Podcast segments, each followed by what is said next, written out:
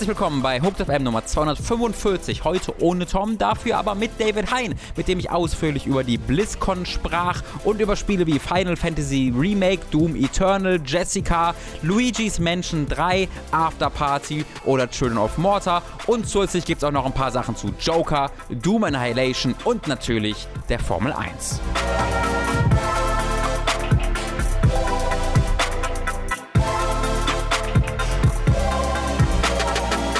Hallo, liebe Freunde, bei Hooked FM. Mein Name ist Robin Schweiker. Mir gegenüber sitzt nicht der wunderschöne äh, Thomas Kolk, sondern der nicht minder wunderschöne David Hein. Dankeschön. Leider sehr viel größer, was halt, ne, ich als kleiner Mann, äh, da gibt es eine gewisse Unsympathie, Ja. die dem so zugrunde liegt. Aber dafür ist dein Penis größer. Dafür ist mein Penis extrem groß. Ja. Ähm, und da habe ich jetzt, also da will ich jetzt nicht zu viel über deinen sagen, ähm, Sag aber nichts. 30 Prozent unserer Zuschauer wissen da ja auch aus eigener Erfahrung Bescheid- jetzt Bescheid. Ah, der Tom freut sich gerade, dass der Podcast direkt wieder so Ja. losgeht. Naja, so wird es jetzt zwei Stunden weitergehen, liebe Freunde. Tom ist leider noch kränklich. Wir wünschen ihm alle äh, gute, gute Besserung. Äh, er wird, wird gerade bestimmt äh, auf heißen Kohlen sitzend äh, zuhören. Äh, einfach nur, weil heiße Kohlen bekannterweise ja gegen Grippe helfen. Ähm, Klar. Wir, wir reden heute vor allen Dingen äh, über die BlizzCon ähm, wenig überraschend. Ich war auch auf der EGX unterwegs, da werde ich auch ein bisschen über die Spiele spie äh, erzählen, die ich so gespielt habe. Und ich möchte da nicht zu viel versprechen, aber ähm, David hat einen neuen äh, Film-Favorite entdeckt, über den er später Das noch Jahr reden wird. 2019 hat äh, in cineastischer Hinsicht Mhm. quasi gerade jetzt aufgehört zu existieren, denn äh, die finale Antwort ist gegeben worden. Oh ja, so. Doom, die Auslöschung habe ich geguckt. Ja. Ähm, und ich kann euch sagen, das Einzige, was da ausgelöscht wird, sind eure Gehirnzellen, aber dazu yeah. später mehr. Das war so eine gute Überleitung. Erstmal weiß. kommen wir zu den Nachrichten und beginnen da. Ähm, ja, mit der BlizzCon, das ist ja auch ein, so der, der, einer der Kerngründe, warum du da bist. Das ist, hat auch ein, eine Tradition, dass du dann Ja. vorbeikommst. Äh, wir haben ja dieses Jahr darauf verzichtet, das äh, irgendwie live als Video zu begleiten, auch weil wir halt darüber geredet haben, dass das äh, im Zuge der ganzen Hongkong-Proteste und Diskussionen, ja, da wollten wir eigentlich nicht einfach dann unkommentiert noch ein Video dazu raushauen. Ähm, deswegen haben wir das dieses Jahr sein gelassen, äh, reden stattdessen hier im Podcast drüber. Ich will damit auch kurz beginnen äh, mit äh, der äh, Entschuldigung, die äh, J. Allen Bragg, und ich sage die Entschuldigung durchaus in Anführungszeichen, am Anfang oder vorm Start der BlizzCon ja vom Stapel gelassen hat, wo er ähm, sich für die Geschichte rund um Blitzschung, die ihr sicherlich bereits ausführlich kennt und mitbekommen habt, wenn nicht, googelt es oder guckt in vor zwei, drei Wochen in unser Hooked FM rein, da haben wir auch ausführlich drüber geredet, ähm, wo äh, er kommentierte, dass sie äh, sich, also they moved too fast bei Blizzard, war, der, war das Zitat, ähm, und er guckte sehr betroffen während seiner Entschuldigung, Ja. sehr traurig. Er hat sich das bei ganz vielen YouTubern, glaube ich, abgeguckt. Das war wirklich so. Es wäre noch schön gewesen, wenn er so am Anfang so durchgeatmet Mhm. hätte und dann gesagt hat, ich habe ganz lange gebraucht, um dieses Video hier aufzuzeichnen. Hätte er sagen können, ich habe ewig gebraucht, um diese, ich wusste nicht, ob ich das wirklich sagen er soll. musste so aber Live-Jump-Cuts machen, dass er so ständig Ja. hin und Ja, her springt. Jetzt ist es mal Zeit für einen Real Talk hier. Ja. Äh, Storytime auf der BlizzCon, we move too fast.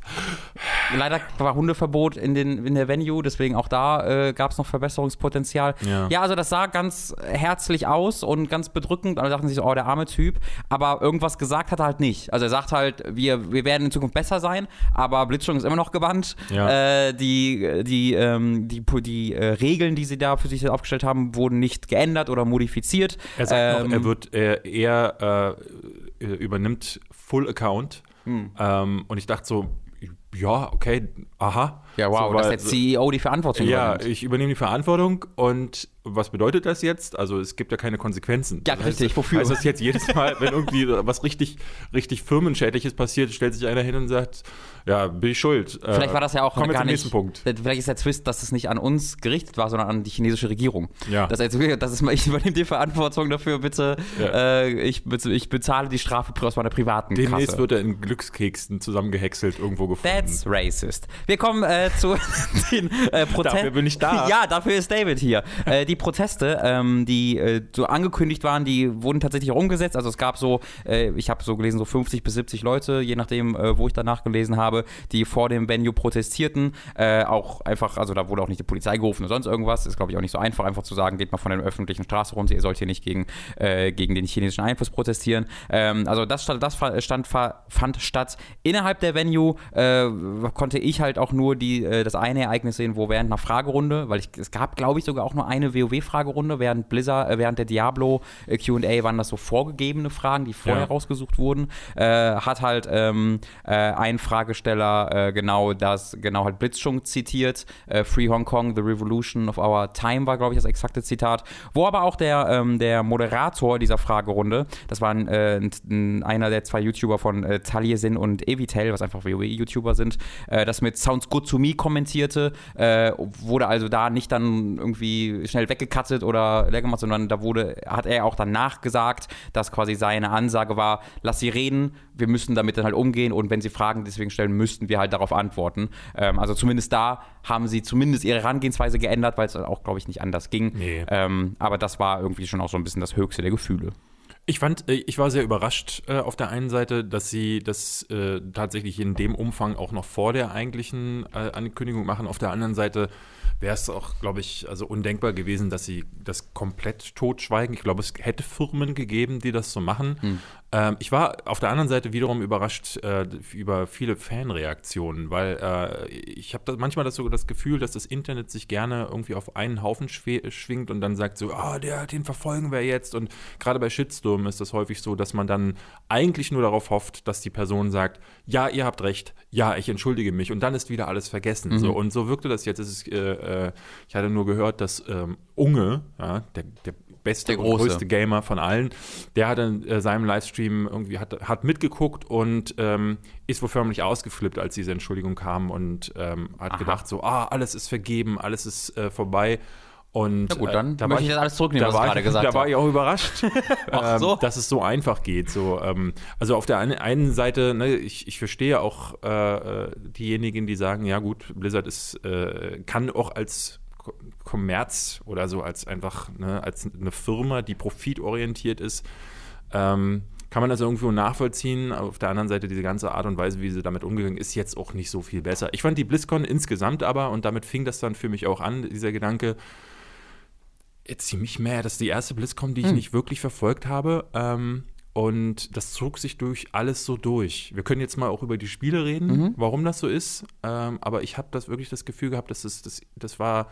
Letztes Jahr gab es wenigstens noch einen Aufreger. Ich bin auch mit einem schlechten Gefühl rausgegangen, aber letztes Jahr war ich so, oh Mann, was machen die mit meinem Diablo? Oh Mann, äh, die, hier und da hat irgendwas nicht gepasst oder gefehlt.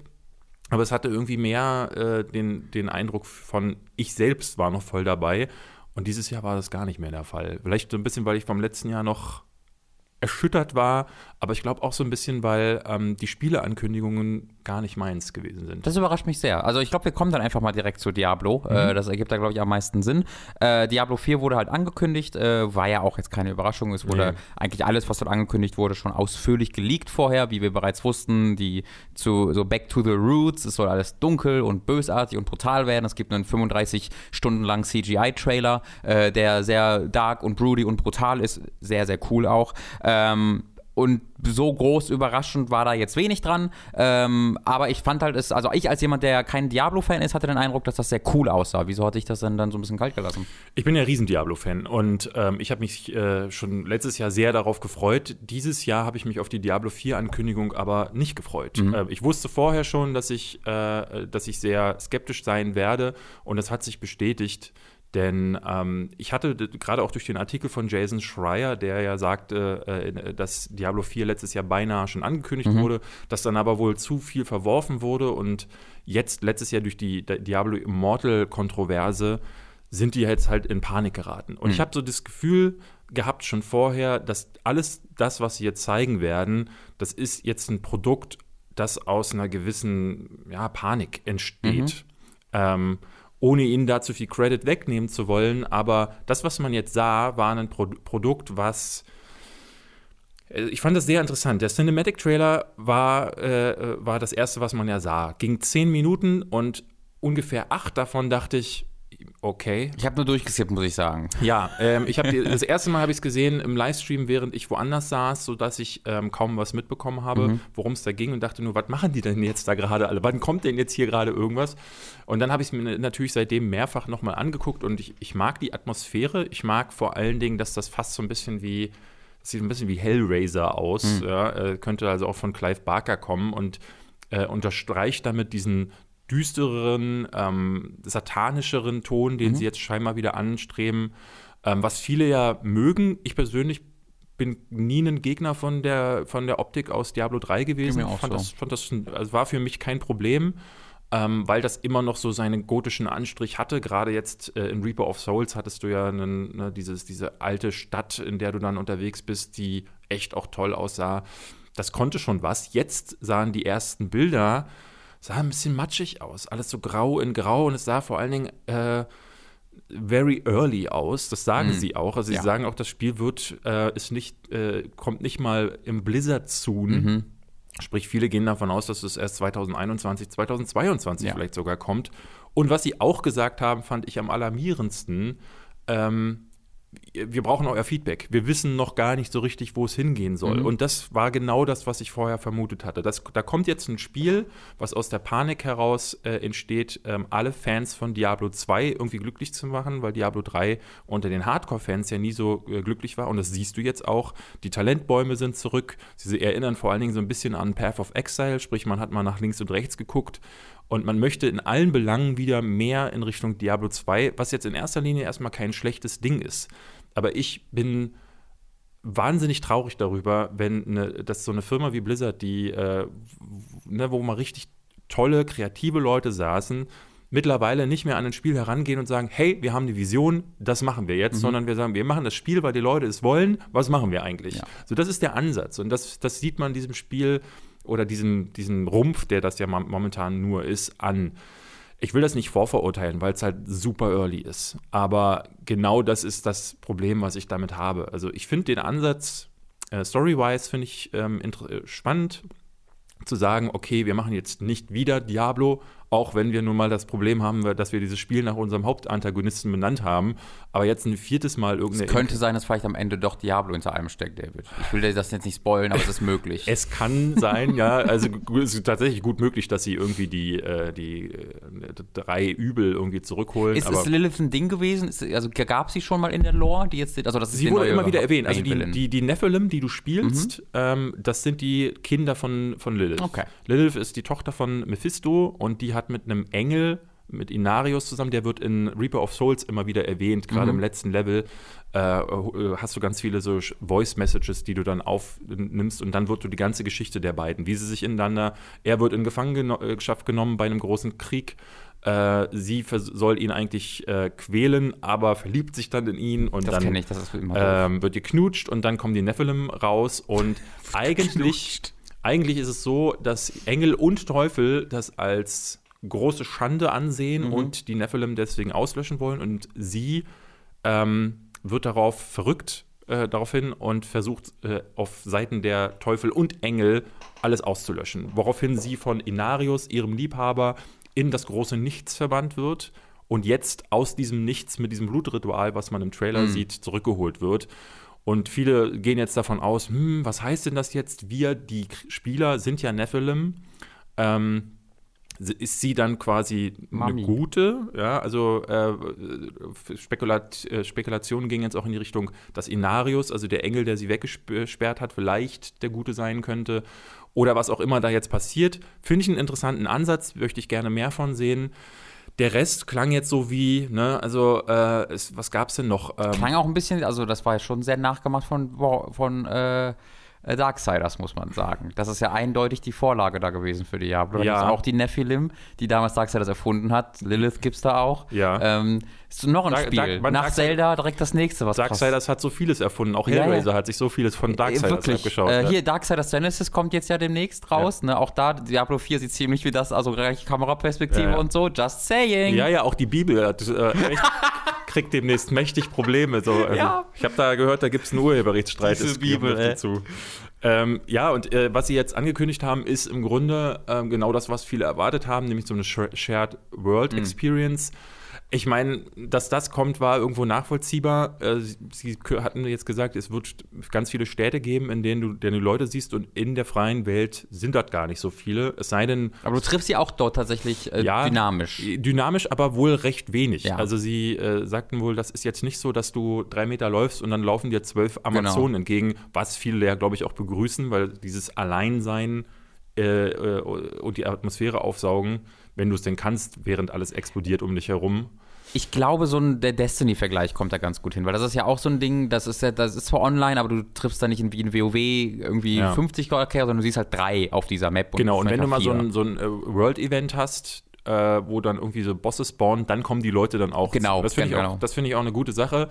Und der Rest, den sie so gesagt haben, also ich dachte so, hm, okay, da ist jetzt nichts dabei gewesen. Also selbst, ich weiß nicht, ich erwähne das immer mal wieder in äh, Abständen, Lost Ark ist so ein koreanisches äh, RPG, das äh, sehr viel weiter zu sein scheint als die meisten anderen Spiele. Mhm. Ne? Also du kannst in die Richtung Path of Exile gehen, ähm, wo du einfach riesige Talent Wirrwarre hast. Also ich, ne, ich habe da nie durchgeblickt bei Path of Exile äh, und muss auch sagen, dass mir ähm, einfach so ein, so auch so ein Diablo-Klon, der, der ein, einzig darauf äh, ausgelegt ist, die ganze Zeit Dinge totzuhacken, um besseren Loot zu bekommen, hm, das war mir ein bisschen zu, immer ein bisschen zu wenig. Was ich an Diablo immer mochte, war, dass es so eine Mischung aus Geschichte, aus Atmosphäre, äh, aus der Spielbarkeit, die Blizzard auch vorlegt, und das scheint dieses Ding auch zu haben, äh, bietet. Aber äh, es muss gar nicht so in Richtung äh, Path of Exile gehen. Das haben irgendwie jetzt viele Leute gesagt, das wünschen sie sich. Die Itemization aus Diablo 2 wollen sie zurück.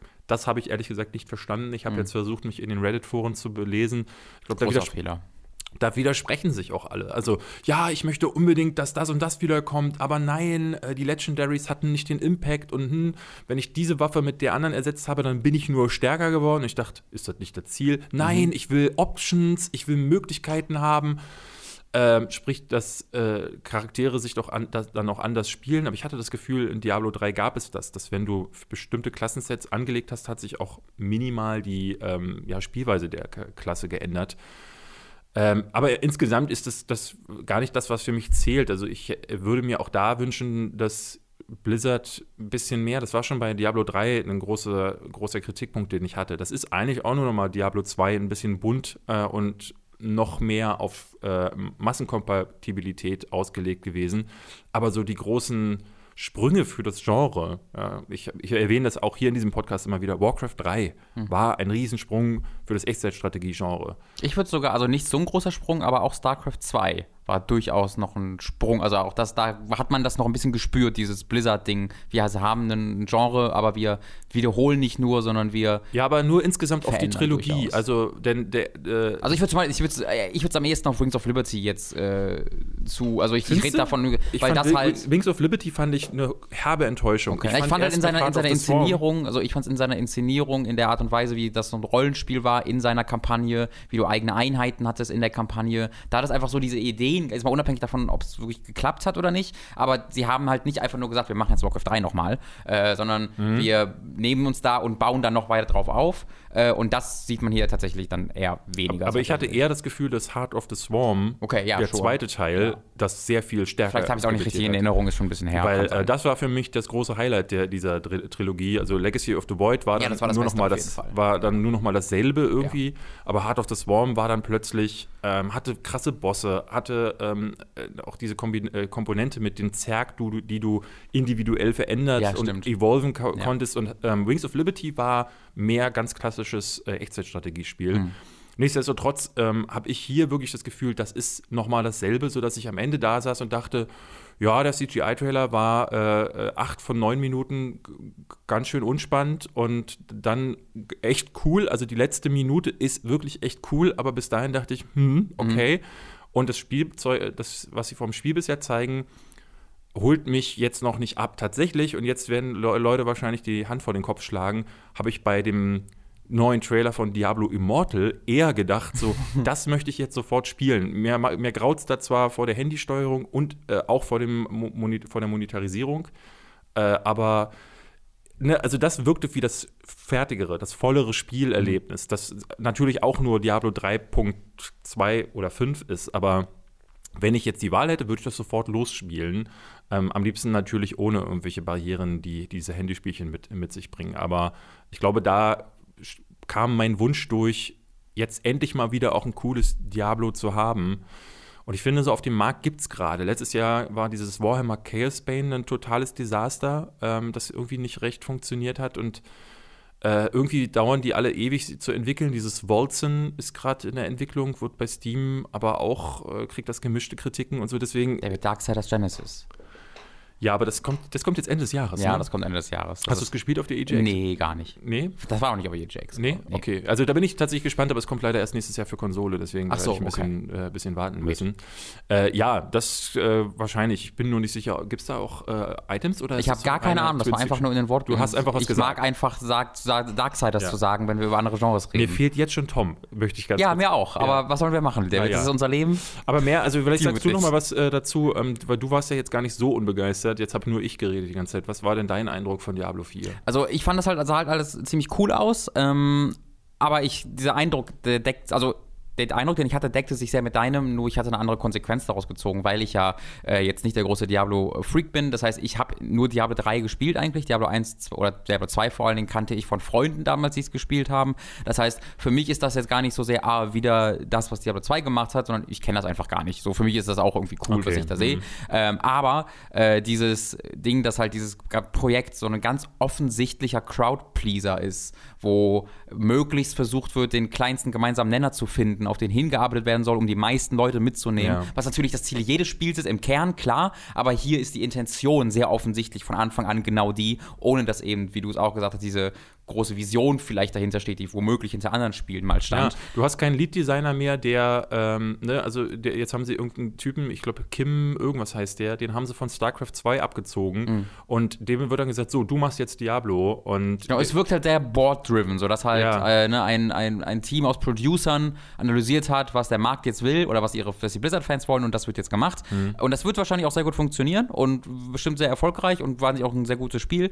Aber besonders spannend ist es nicht und ich glaube, das ist halt so ein bisschen das, was in diese ganze, Blizz, diese ganze BlizzCon so ein bisschen ähm, ja, da im Hintergrund stand, dass es halt offensichtlich die Crowdpleaser BlizzCon war, wo unbedingt es wieder wettgemacht werden Ja. sollte, was Blizzard im letzten Jahr alles verkackt hat. Und die haben ja geschafft in den letzten zwölf Monaten, da ist jetzt die letzte BlizzCon für mich mit eingeschlossen, äh, so ihren wirklich über Jahrzehnte aufgebauten Ruf nach und nach nicht, vielleicht nicht einzureißen, aber schon erheblich zu beschädigen. Äh, und das war ganz offensichtlich einfach der Versuch hier, wir geben euch all das, was ihr immer wolltet, ähm, und jetzt mögt ihr uns bitte wieder. Ja. Und das ist halt nicht, also das ist halt cool, womöglich, aber in keinster Weise aufregend oder spannend. Also ich bin sehr gespannt, ähm, weil bis 2021 oder 2022 womöglich sogar Ja. wird in diesem Genre sicherlich auch noch das ein oder andere Spiel passieren. Torchlight Frontiers ist, glaube ich, fürs nächste Jahr äh, jetzt zu erwarten, das ja auch ein Shared World äh, Experience sein soll. Äh, und ein paar Sachen werden sicherlich noch releasen und ich hoffe ja stark darauf, Lost Ark, nachdem ihr bitte alle mal googelt, ähm, ist, äh, kommt jetzt die Beta in Russland dieser Tage und ich hoffe inständig, dass 2020 das Ding auch noch äh, nach Deutschland kommt, weil das ist, das macht so viel mit dem Genre und ich bin äh, ich würde mir wünschen, dass Blizzard dann zumindest aufpasst bis dahin. Aber auch dann kommt mit Diablo 4 ein Spiel raus, das auch nicht viel mehr macht als die anderen. Natürlich dann den Blizzard Polish hat, aber auch, weil es ne- das Blizzard Budget hat, Ja. äh, im Gegensatz zu den meisten anderen Spielen. Ähm, das kann man dann kaum vergleichen. Und gerade weil da so eine unglaubliche Macht dahinter steckt, bin ich immer wieder enttäuscht, dass so wenig passiert. Aber genug Ja. Gemecker. Ich, wie gesagt, ich wär, will, will auch lieber erstmal abwarten. Mhm. Da, und es wird ja eine ganze Weile lang sein. Ähm, wahrscheinlich bin ich dann auch die ersten Wochen wieder voll süchtig. Mhm. Ich erinnere mich damals bei Giga, wo wir zusammensaßen. Äh, Tobi und ich, die großen Fans, hatten auch äh, äh, vorher geschimpft über Diablo 3 und dann sind wir drei Wochen nicht zur Arbeit gekommen. Ja, ja aber äh, Tom ja genauso, Tom war ja genauso da drin. Ja, stimmt, Tom 3. war ja auch, ja. Ich war sehr, sehr einsam auf weiter Flur. Ja. Ähm, für Xbox One, PS4, PC wurde es angekündigt, äh, überraschenderweise nicht für Switch, weil Diablo 3 kam gerade erst für Switch. Ja. Ähm, was, das wird sehr interessant, weil wenn es tatsächlich erst 22 kommen sollte, da gibt es dann schon zwei Jahre die neuen Konsolen. Ja. Ähm, da bin ich dann so gespannt, was sie dann da machen. Vielleicht auch ähm, eine neue Switch. Das kann weiß, tatsächlich ja. sehr, sehr gut sein. Äh, auch für die Switch, zusätzlich zu diesen ganzen Plattformen, wurde Overwatch 2 angekündigt. Ähm, das würde ich jetzt mal recht fix abhandeln, wenn dir das Kann recht ich ist. auch nicht zu sagen. Ja, es gibt jetzt eine Vier-Spieler-Story-Mission, wo halt eine Geschichte erzählt wird mit Zwischensequenzen äh, und äh, das spielst du dann mit vier Leuten im Koop. Es gibt Hero-Missions, die sich so an den Adventure-Mode von Diablo orientieren sollen. Das heißt, kein Story-Kontext, stattdessen einfach wiederholbar ad infinitum. Auch die Story-Missions sollen wiederholbar sein, aber der Kern da soll, sollen die Hero-Missions sein. Und es gibt einen neuen PvP-Mode, der heißt Push. Hast du mal die Overwatch gespielt? Nein. Okay, es gibt einen Mode, der heißt Payload, wo man halt ein Pay, also einfach so, eine, so, ein, so ein Ding, auf, das auf Gleisen fährt. Unter Kontro äh, ein, ein Team muss das zum Ziel drücken, das andere Team muss es aufhalten, indem sie einfach quasi, wie bei Capture the Flag, die, ähm, die Hoheit über dieses, über dieses Kart gewinnen. Äh, und dieser Mode ist jetzt äh, nicht, dass eine verteidigt, eine angreifen muss, sondern beide müssen das gleiche Ding zum, in die Basis der Gegner pushen. Äh, und das ist der neue Modus. Mm, Okay, I guess. Äh, die ganzen kosmetischen Sachen und so werden alle übernommen aus Overwatch 1. Äh, Overwatch 1 Leute können mit Overwatch 2 Leuten spielen. Äh, die Updates, die zu Overwatch 2 kommen, werden, also abgesehen jetzt von neuen Maps, so wie ich das verstanden habe, auch zu Overwatch 1 kommen. Das wird weiter geupdatet. Äh, es wirkt wie so ein komisches eigentlich Add-on, was aber Overwatch 2 heißt. Äh, ich habe es nicht so ganz verstanden.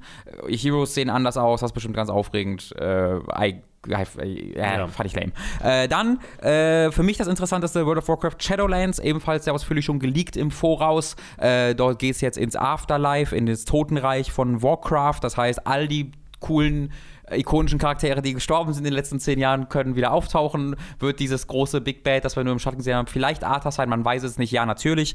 Ähm, ich finde es ziemlich cool. Das war auch, ist, auch das ist so ein Ding. BFA war total enttäuschend für die Kern-Fanbase. Ich fand es ziemlich cool, weil ich nicht die Kern-Fanbase bin. Ähm, Shadowlands jetzt ganz weit weg vom Fraktionskonflikt. Es wurde eigentlich echt vermutet, also die Hinweise haben sich gehäuft, dass in diesem Addon tatsächlich Horde und Allianz auch spielerisch zusammengelegt werden könnte. Davon hat man jetzt nichts gehört, also das wird anscheinend nicht passieren. Äh, was ich ein bisschen schade fand, ich dachte mir, so eine ganz grundsätzliche Änderung in der Spielbarkeit und in den Systemen, die du spielst, da wäre es durchaus mal äh, Zeit für, hätte ich cool gefunden. Ähm, Wenn es nicht klappt, hätte man es wieder rückgängig machen können in, in zwei Addons, wo man dann Battle for Azeroth 2 macht, I don't know. Ähm, interessanter ist es eigentlich sogar abgesehen, also das Addon ist sowieso, finde ich, ziemlich cool, weil halt ich die ähm, Umgebungen sehr toll finde und das äh, Szenario cool finde und ich gucke halt, wenn ich World of Warcraft spiele, dann bin ich der Fanboy und gib mir so viel Fanservice, wie ihr wollt und das ist vielleicht kein gutes Storytelling, ist mir so ziemlich egal. Das heißt, wenn dann Arthas in seiner Rüstung kommt und ich bin jetzt doch wieder da, das mag dann schlechtes Storytelling sein, mir ist aber ein bisschen egal, weil es Arthas und den liebe ich. Ähm, deswegen bin ich da voll dabei, aber interessanter wird eigentlich, wenn wir über die ganzen äh, Systemänderungen im Hintergrund reden. Es gibt nämlich einen Level-Squish äh, jetzt endlich mal, das heißt, alle 100, Level 120 Spieler werden auch. Ich, ich verstehe ernsthaft nicht, dass Leute sagen, endlich ist er da der Nee, Level Squish. ich- also ich sag das ich sag das nicht. Nichts. Das ist wie zu sagen, so, alle Charaktere sind jetzt kleiner. Ja, endlich. Ich- das ich- ändert alles. Ich sage auch endlich nicht, weil ich mich darauf gefreut habe, sondern weil das schon seit fünf Jahren so ständig gesagt wurde und äh, gefordert wurde und angeblich kam, man kam es nicht. Deswegen so, ach, endlich haben wir es mal hinter uns gebracht. Es ist einfach nur eine andere Nummer, wie du selbst sagst. Man ist jetzt Level 50 statt 120 und levelt dann im Zuge der, äh, des Add-ons auf Level 60. Äh, und es gibt ein neues Onboarding, weil das war wirklich, da haben sie es, also das war sehr, sehr nötig, denn mittlerweile hattest du 37 Add-ons das ist richtig, ja, das macht Sinn. und du wusstest halt nie, also du hast diesen, du hast neuen Charakter gestartet als neuer Spieler und hattest dann irgendwie vier Welten, äh, vier Areale, in die du hinkonntest. Und dann hattest du die Story aus Cataclysm, die gleichzeitig erzählt wurde, mit der irgendwie aus BFA. Das war alles total weird. Und jetzt ist es so. Ja, zumal du dann in, der, in dem Add-on, also du bist dann in, in Pandaria, bist du im Jadewald, dem ersten Gebiet, bis zur Hälfte gekommen, story-wise, und dann Ja. warst du aber levelmäßig schon so hoch, dass Ja, du genau. schon manchmal weiter ins nächste Add-on gezogen bist Genau. und hast dann ganz Mist of Pandaria übersprungen. Ja. Und das wollen sie jetzt ändern. Ich frage mich so ein bisschen, wie, wie sie das tatsächlich äh, führen wollen, Mhm. aber ähm, scheinbar haben sie ja da was gefunden. Ja, also sie haben es äh, tatsächlich auch bereits detailliert. Sie haben halt ein, ein neues Startgebiet tatsächlich gebaut, ein komplett neues Areal, wo du von Level 1 bis 10 drinne bist, ähm, wo es halt als Tutorial auch wirklich mal dienen soll und dir diese Systeme dann beibringen soll als neuen Spieler.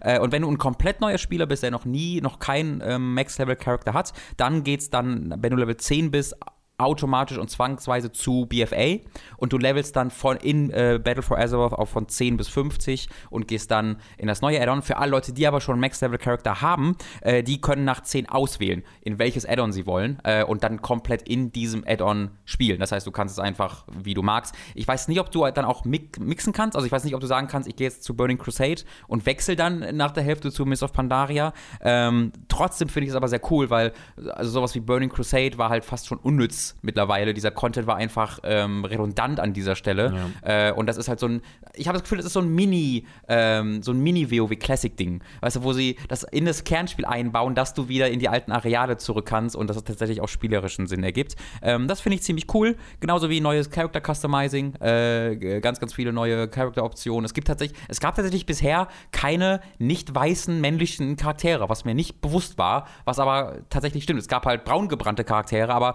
äh, tatsächlich keine anderen Ethnien. Äh, das wurde jetzt mal nachgeholt und auch alle anderen äh, Völker bekommen eine neue Option. Äh, das ist so das, das, was im Kern mit Shadowlands geboten wird. Ich finde es ziemlich cool. Ja, ich nicht. Ähm, ich fand, äh, also das ging schon los mit dem, mit dem Cinematic, mhm. äh, wo ne, sie trifft auf äh, Bolvar, den neuen Lich King, mhm. von dem es ja immer einen geben muss, weil sonst. Mhm. Und also erstmal, also es, es, war sehr witzig zu sehen, auch die Reactions im, im Reddit, ähm, weil ich verfolge die Lore ja auch ne, relativ äh, genau und es ist dann sehr schön zu sehen, wie sie völlig, du weißt überhaupt nicht, warum ist sie jetzt so badass, warum Das wissen wir, wegen Soth, weil, weil sie halt die Macht von Soth hat.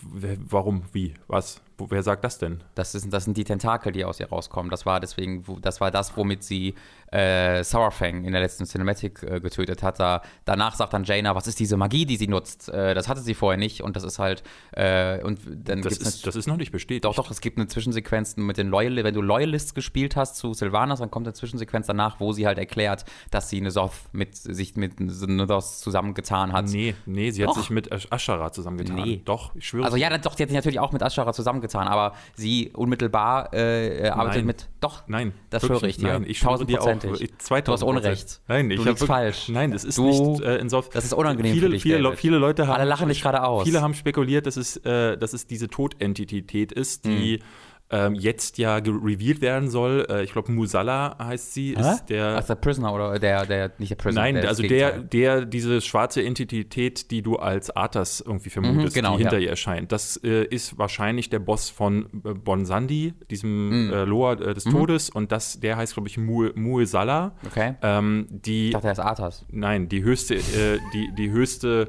das höchste Wesen des Todes. Also ich ja. glaube, steht sogar über, über ähm, über Hela. Mhm. Äh, es gibt ja diese sechs Säulen, die aus Tod, Leben, ähm, Void, äh, Light und Dark und einer weiteren bestehen. Mhm. Es gibt, da hat Blizzard auch noch mal so ein, so ein, so ein Bild äh, veröffentlicht und äh, da glauben jetzt viele, dass sie die Macht von ihm hat, um irgendwie sein, einen größeren Plan zu verfolgen. Aber in Sof ist es definitiv nicht. Der wird ja auch besiegt eigentlich in 8.3, ne? Das will gar keinen Sinn ergeben. Es ist, es ist halt, äh, äh, man muss auch verstehen, bei mir kam, kommt so diese Frustration eher auch daraus, BFA war eine absolute Katastrophe für mich. Ähm, es wurde jetzt besser äh, mit dem Ashara-Patch und jetzt auch dieses äh, Nia Lofa-Ding. Persönlich bin was, ich. Was für ein Ding? Nia Lofa. Hä? Ensoth, da wo er wohnt. Ach so. Nialotha ist Du kennst dich so viel besser aus als ich. Ist der Raid, äh, in den du jetzt gehst, beziehungsweise eigentlich die Zwischendimension, mhm. in der äh, Ensoth dann wohnt. Und äh, ich, ne, es ist eigentlich die Hauptstadt, glaube ich, des Schwarzen Empires gewesen. Mhm. Und ich hatte gedacht, oh, sie spielen jetzt die ganze Zeit mit diesem Old God-Ding und Insoft kommt jetzt zurück. Und jetzt sagten sie ja auch äh, noch mal neulich äh, vor der Ankündigung von Patch 8.3, äh, endlich kommt, trifft man auf einen alten Gott mit seiner vollen Macht. Mhm. Möchtest, möchtest du mich jetzt äh, schon berichtigen? Oder nee, nee, ich, ich, ich bin mir sehr richtig, dass du recht hast, tatsächlich. Ähm, und äh, ich dachte dann so, okay, das wird jetzt da, das wird jetzt ein Fake-Out geben am Ende und das nächste Add-on ist das schwarze Empire. Nsoff kommt zurück, er okay. äh, beschwört die volle Macht des alten Gottes, weil so, sonst macht es ja keinen Sinn ähm, zu sagen, der ist jetzt endlich mal richtig krass im mhm. Gegensatz zu Cthulhu, bei dem man ja nur das Auge und ein bisschen vom Inneren gekämpft hat. Und Joxaron, der auch nur so zur Hälfte rausgeglupscht hat aus Ulduar. Äh, und stattdessen haut man jetzt den alten Boss, der, äh, den alten Gott, der einfach im letzten Patch um die Ecke gekrochen kommt, haut man einfach in diesem letzten Patch um, äh, aus den Latschen. Boom. Mhm. Nächstes, äh, nächstes Cinematic äh, ist der Lich King, der, der da nach zwei äh, Add-ons plötzlich wieder da sitzt, oder drei Add-ons ist es ja sogar. seit Frozen Throne, nee, nicht, Wrath of the Lich King hieß es ja, mhm. hat man ja von Bolvar nichts mehr gehört. Und dann geht sie auf ihn zu, zerreißt diese Maske, einfach so, weil, hm, weiß ich nicht warum. Und dann reißt den Himmel auf und äh, dann äh, bekomme ich als Features fünf neue Kontinente, die man ja immer bekommt, beziehungsweise fünf neue Areale und Dinge, die wir vorher kaputt gemacht haben und die machen wir jetzt wieder heile. Mhm. So und alle so, ja, mega, was für ein Add-on. Also äh, ich fand, ich fand, was, also, im Reddit hatte jemand geschrieben, ähm, ich bin so enttäuscht, weil äh, an, Ja. richt- an richtigen Features. Ist doch egal, was im Reddit stand. Ich möchte Genau, deine Meinung wissen. Meine Meinung entspricht dieser sehr, weil ähm, er sagte, äh, was ich auch empfand, Moment mal, es gibt fünf neue äh, Regionen, aber das ist, was war's? Das war's ja dann im Grunde. Diese Covenants sind ja im Grunde nicht mehr als ein bisschen äh, ein bisschen hochwertige Reputation Grinds. Also sie sagen zwar, es wird nicht einfach nur einen, unten so eine Experience Bar sein, die du dann statt mit Erfahrungspunkten mit Reputation füllst, sondern du, es soll sich ein bisschen wertvoller anfühlen. Was meinen sie? Meine seien halt Story-Campaigns. Genau, aber Story Campaigns gibt es äh, gibt's ja eh, äh, seit, seit jeher. Aber was, äh, ne, Legion hatte ja diese Class, Class Halls, dann hat es diese großartige Kampagne für drei verschiedene ähm, epische, legendäre Waffen und da, da waren so viele Dinge drin. Mhm. Ähm, oder du hattest zum Beispiel die, also nicht jeder mochte die Garnison, aber ich war großer Fan davon, Ja. weil es dem, äh, was alle wollten, nämlich dieses Housing, sehr nahe kam. Ähm, und aber, jetzt, das, aber das ist doch einfach das Äquivalent jetzt von den Covenants. Also das ist ja einfach nur das Äquivalent zu den Covenants jetzt, äh, die Garrison oder die Class Halls. Äh, du hast hier ne, vier, fünf unterschiedliche äh, Covenants, wo du dann quasi eine Homebase hast, wo du eine äh, Story-Kampagne bekommst und wo du dann einzigartiges Gear bekommst. Das ist doch eigentlich genau das, wofür die äh, Class Halls so beliebt waren. Also die, ja, die Class Halls, waren die so beliebt? Dass, äh, äh, also, ich- ja, ich fand sie, ich, ich, kann fand sie, also ich- fand sie super. ja. Ich war nur, bin mir nur nicht sicher, ob es im, genauso wird. Ich bin also, nicht in dem Endgame-Mainstream drin von WoW. Nee, ich aber ich cool. bin, mir, bin mir noch nicht sicher, ob es jetzt wie so eine Class Hall wird. Ja. Also ich, ich fand es schon immer schwierig, dass du für die Class Hall nur erstmal durch den Ladescreen gehen musstest, aber Mhm. ähm, vielleicht krieg- kriegen sie das jetzt besser hin. Aber insgesamt dachte ich so, okay, Level Squish äh, äh, auf 50. Mhm, okay, da werden jetzt einfach Level weggenommen. Bessere Customization. Okay, das ist, das klingt so wie zum Friseur gehen. Friseur war ja mal ein Feature, was sie eingefügt haben. Ähm, äh, darf sich gerne jeder melden, der einmal beim Friseur gewesen ist in diesem Spiel. Ähm, und der Rest sind Sachen wie Unpruning oder äh, die Charaktertalente wieder äh, vernünftig hinzubekommen. Das ist natürlich eine Sache, wo viele drauf gewartet haben, weil sie gesagt haben, so das hat, die letzten beiden Add-ons haben das komplett zerkloppt.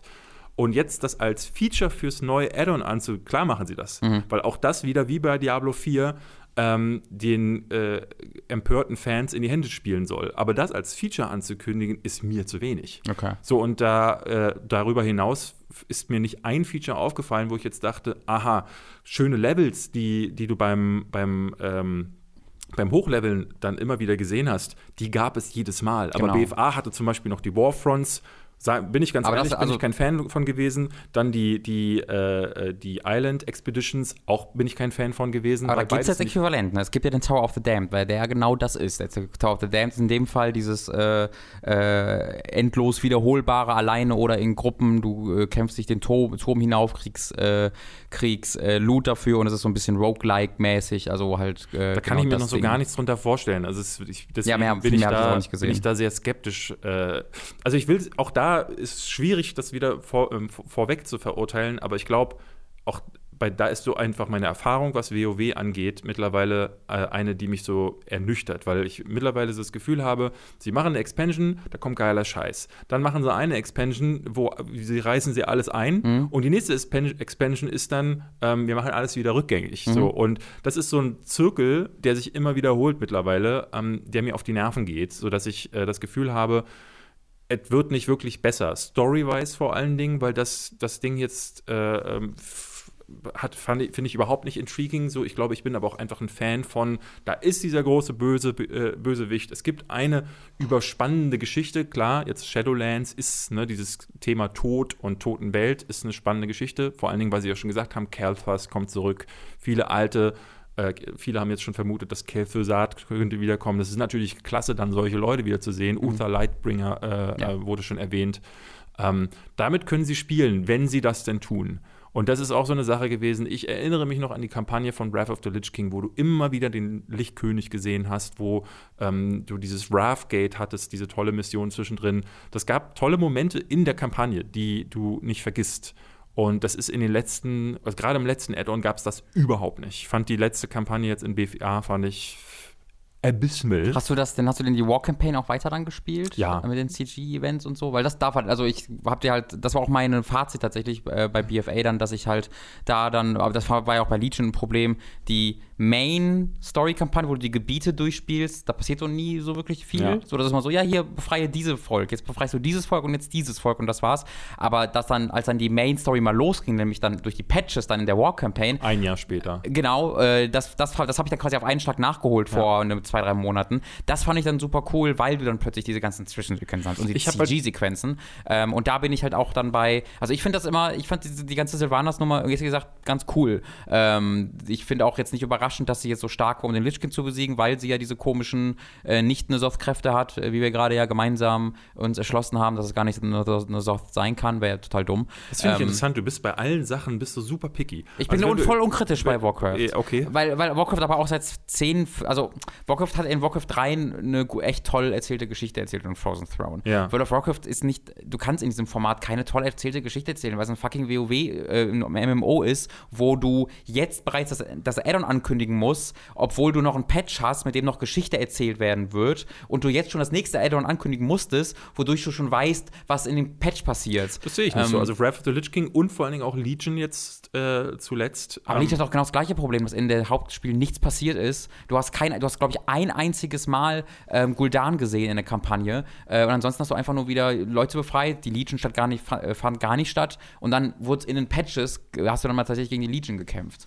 Ja, wobei ich das Gefühl hatte, also viele haben ja, äh, äh, Suramar zum Beispiel war so ein Gebiet, wo viele gesagt haben, das war als äh, äh, Außenwelt-Event eine ziemlich gute Geschichte. Mhm. Dann hattest du dieses Ding mit dem, ähm, mit dem smaragdgrünen Traum äh, oder Albtraum, die sich durchgezogen hatte auf einer Ebene, wo dann ähm, der rote Drache, ich weiß jetzt gar nicht, äh, wie, wie sie hieß, Irgendwas mit Ale- Strasa Alex, äh, Alex, Alex, Alex Strasa, glaube ich, hieß sie, ähm, äh, dann gestorben ist. Und äh, so gab es in dieser Geschichte, auch in den verschiedenen, das mochte ich auch, ähm, all die großen äh, Geschichtsstränge, äh, die, die du hattest, ich glaube in den vier oder fünf Welten, sind kulminiert in einem schönen Ende. Odin gab es da mit Hela und so. Du, äh, Ja, hat halt nichts mit der Legion zu tun gehabt. ja, aber das ging, das ging dann aber äh, richtig los mit den, mit den anderen äh, Sachen. ne? Du hattest ja Gul'dan. Genau, es ging danach dann halt richtig. Es ging dann danach richtig los. Das, das davor war so Geplänkel, aber äh, ich fand das Geplänkel in dem Sinne richtig gut. Bei Wrath of the Lich King war es ja ähnlich, aber Wrath of the Lich King ähm, ist das Paradebeispiel, weil du da ja verschiedene Raids, wie zum Beispiel dieses Turnier hattest, wo du ähm, nichts anderes gemacht hattest, um als dich vorzubereiten quasi auf den äh, Angriff auf die Eiskron-Zitadelle, wo du dann nochmal kleine Mini-Dungeons in der Eiskron-Zitadelle hattest und dann erst gab es den Raid. Also dieses, dieses gesamte Add-on hat auf einen Höhepunkt äh, hingespielt. Und das haben sie nie wieder so gut hinbekommen. Und das wirkt jetzt wieder wie, wir machen mal hier ist was mit Vampire, da ist was mit Engel und da sind Eulenviecher, wobei ich sagen muss, diese Eulenviecher mega, ja. die hatten haben, also es war eine Eule, die einen Hammer mega. hatte. Also dachte ich so gleich so, diese, diesen Covenant werde ich wählen, wo du mit diesem Viech durch die Ich Gegend dachte mir genau in dem, das sieht aber sehr aus. Ich glaube, der Ort heißt auch Bastion in Darksiders 2. Ja. Da kommt man auch in so eine bunte Welt, die sah sehr aus wie Bastion. Da muss ich erneut sagen, liebes Blizzard, da habt ihr eindeutig dem großen Vorbild Darksiders hinterhergelegt. Ja, kann man nichts machen, ne? Aber aber man nimmt, was man kriegen kann von den Besten. Ja. ähm, jedenfalls, da dachte ich so, mhm, okay, hier mal Vampire, da ein bisschen Engel, äh, den Rest, äh, der Rest äh, ganz komisch mit Jetzt stell dir doch mal vor, David, halt mal kurz die Fresse. Jetzt stell dir mal vor, Addon ist da. Ja. Geplänkel, Engel, Vampire, krass, krass, krass. Sylvanas, oh, wird immer stärker. Und dann- Sylvanas bricht heraus und dann Kommt ist Tod. hinter, ist, Nee, hin, Krieg. ist hinter. ja, da ist das hinter hier dieser Jailer. Du hast ja schon einen Namen anscheinend von dem Typen, Ja. der den Moor da kontrolliert. Und dann ist es aber doch Arthas. Und dann steht Arthas da Das keinen und Sinn macht. köpft Sylvanas einfach und dann, und dann guckt er in die Kamera und sagt, wie alle Charaktere im Box-Universum, sagt halt irgendwie, I. Und dann macht er so drei Sekunden Pause, wie Illidan immer, und sagt irgendwie, I'm prepared. I'm Iron Man. I Ja. Jetzt hör doch mal auf, dich darüber lustig zu machen. Mach ich nicht. Das ist ernste Lore-Spekulation. Also wenn, ich, wenn man nach Blizzard geht, Nobel. könnte das tatsächlich so, passieren. genau. Und dann sagst du doch, Alter, geil. Und dann ist Arthas nämlich zurück. Und dann haben wir Wrath of the Lich King 2 nämlich im nächsten Add-on. Voll, Und ey, dann das ist beschwert sich doch niemand. Mega gute Idee. Dankeschön. Also, äh, sprich, du kommst nach sechs Add-ons endlich auf die Idee, wir machen einfach nochmal dasselbe. Ja. Dann gibt es noch Cataclysm 2, wo die Welt dann nochmal um überarbeitet wird und aber wieder aussieht wie vorher. Und alle sagen, hey, ist ja wie Classic. Schnell, lass mal einen Streaming-Rekord äh, brechen. Und Unge spielt 29 Tage einfach live durch. Und Was hast du denn mit dem Armen Umme? Jetzt, Umme, Nichts. Unge, jetzt hast du den Unge nochmal in Ruhe. Nichts, gar nichts. Ich habe hab Ach. kein Problem mit ihm. Unge, wir haben kein Problem mit dir, komm gerne vorbei. Mach der Video, mach der, kennst du dich mit Videospielen aus? Red einfach über Ernährung Wel welch, sonst. welche, welcher YouTuber, der Gaming macht auf YouTube, Ja. kennt sich mit Gaming aus? Das ist ein sehr guter Punkt. Aber ich liebsche gerne ein bisschen Influencertum von dir auch, lieber Unge. Äh, ja, gut, dann Komm doch mal zu halt, Besuch hier. Stimmen wir halt nicht überein. Nein. Äh, Mann. Äh, nächstes, so, wir haben jetzt 40 fucking Minuten, 45 Minuten über BlizzCon geredet, wir müssen mal zu den nächsten Dingern kommen. Äh, weil das war Jedes, es ist jedes Jahr so. Ich weiß es wirklich so. Das war die BlizzCon. Äh, sie war sehr gut, slash, sehr schlecht. Macht euch euer eigenes Bild. Äh, wir kommen zu äh, Disco Elysium, äh, das wir beide gerade immer noch sehr aktiv spielen. Ja. Äh, wie wir gerade auch drüber geredet haben. Tom hat es bereits fertig gespielt, ist in seinem zweiten Playthrough gewesen, komplett begeistert gewesen. Wir haben einen Review-Talk dazu aufgenommen auf unserem YouTube-Kanal. Guckt da gerne mal rein. In diesem Review-Talk reden wir davon, dass es das nur auf PC gibt und auch nur mit auf Englisch, wo man schon ein ordentliches Sprachniveau braucht, um das wirklich wertschätzen zu können. Äh, und da wurde jetzt angekündigt vom Entwickler, dass es nächstes Jahr einen PS4 und einen Xbox One Port geben wird, der von äh, Saum, Saum, wie auch immer sie ausgesprochen werden, auch selbst entwickelt werden wird. Und es ist auch eine Übersetzung in, Zitat, various European languages äh, geplant. Ich vermute einfach mal, dass Deutsch auch dazugehören wird. Das heißt, da werden die Leute alle nächstes Jahr in den Genuss bekommen. Äh, Freue ich mich sehr drauf, denn das Spiel ist sehr gut, wie du ja dann auch fandest, ne? Ja, äh, äh, ich, ich bin vor allen Dingen überrascht gewesen, ähm, wie ich habe das jetzt, während ich letzte Woche auf Tour war, immer so ein Stückchen nebenbei gespielt. Eine Art und Weise, wie man das Spiel eigentlich auch nicht spielen sollte. Aber ähm, ich war sehr überrascht, wie sehr mich das immer wieder in seinen Bann gezogen hat und wie, wie ich die Atmosphäre auch mitnahm, wenn ich den äh, Laptop schon wieder zugeklappt hatte. Ja. Ähm, also äh, ich mag diese Charaktere und ich mag, äh, äh, wie die Geschichten erzählt werden.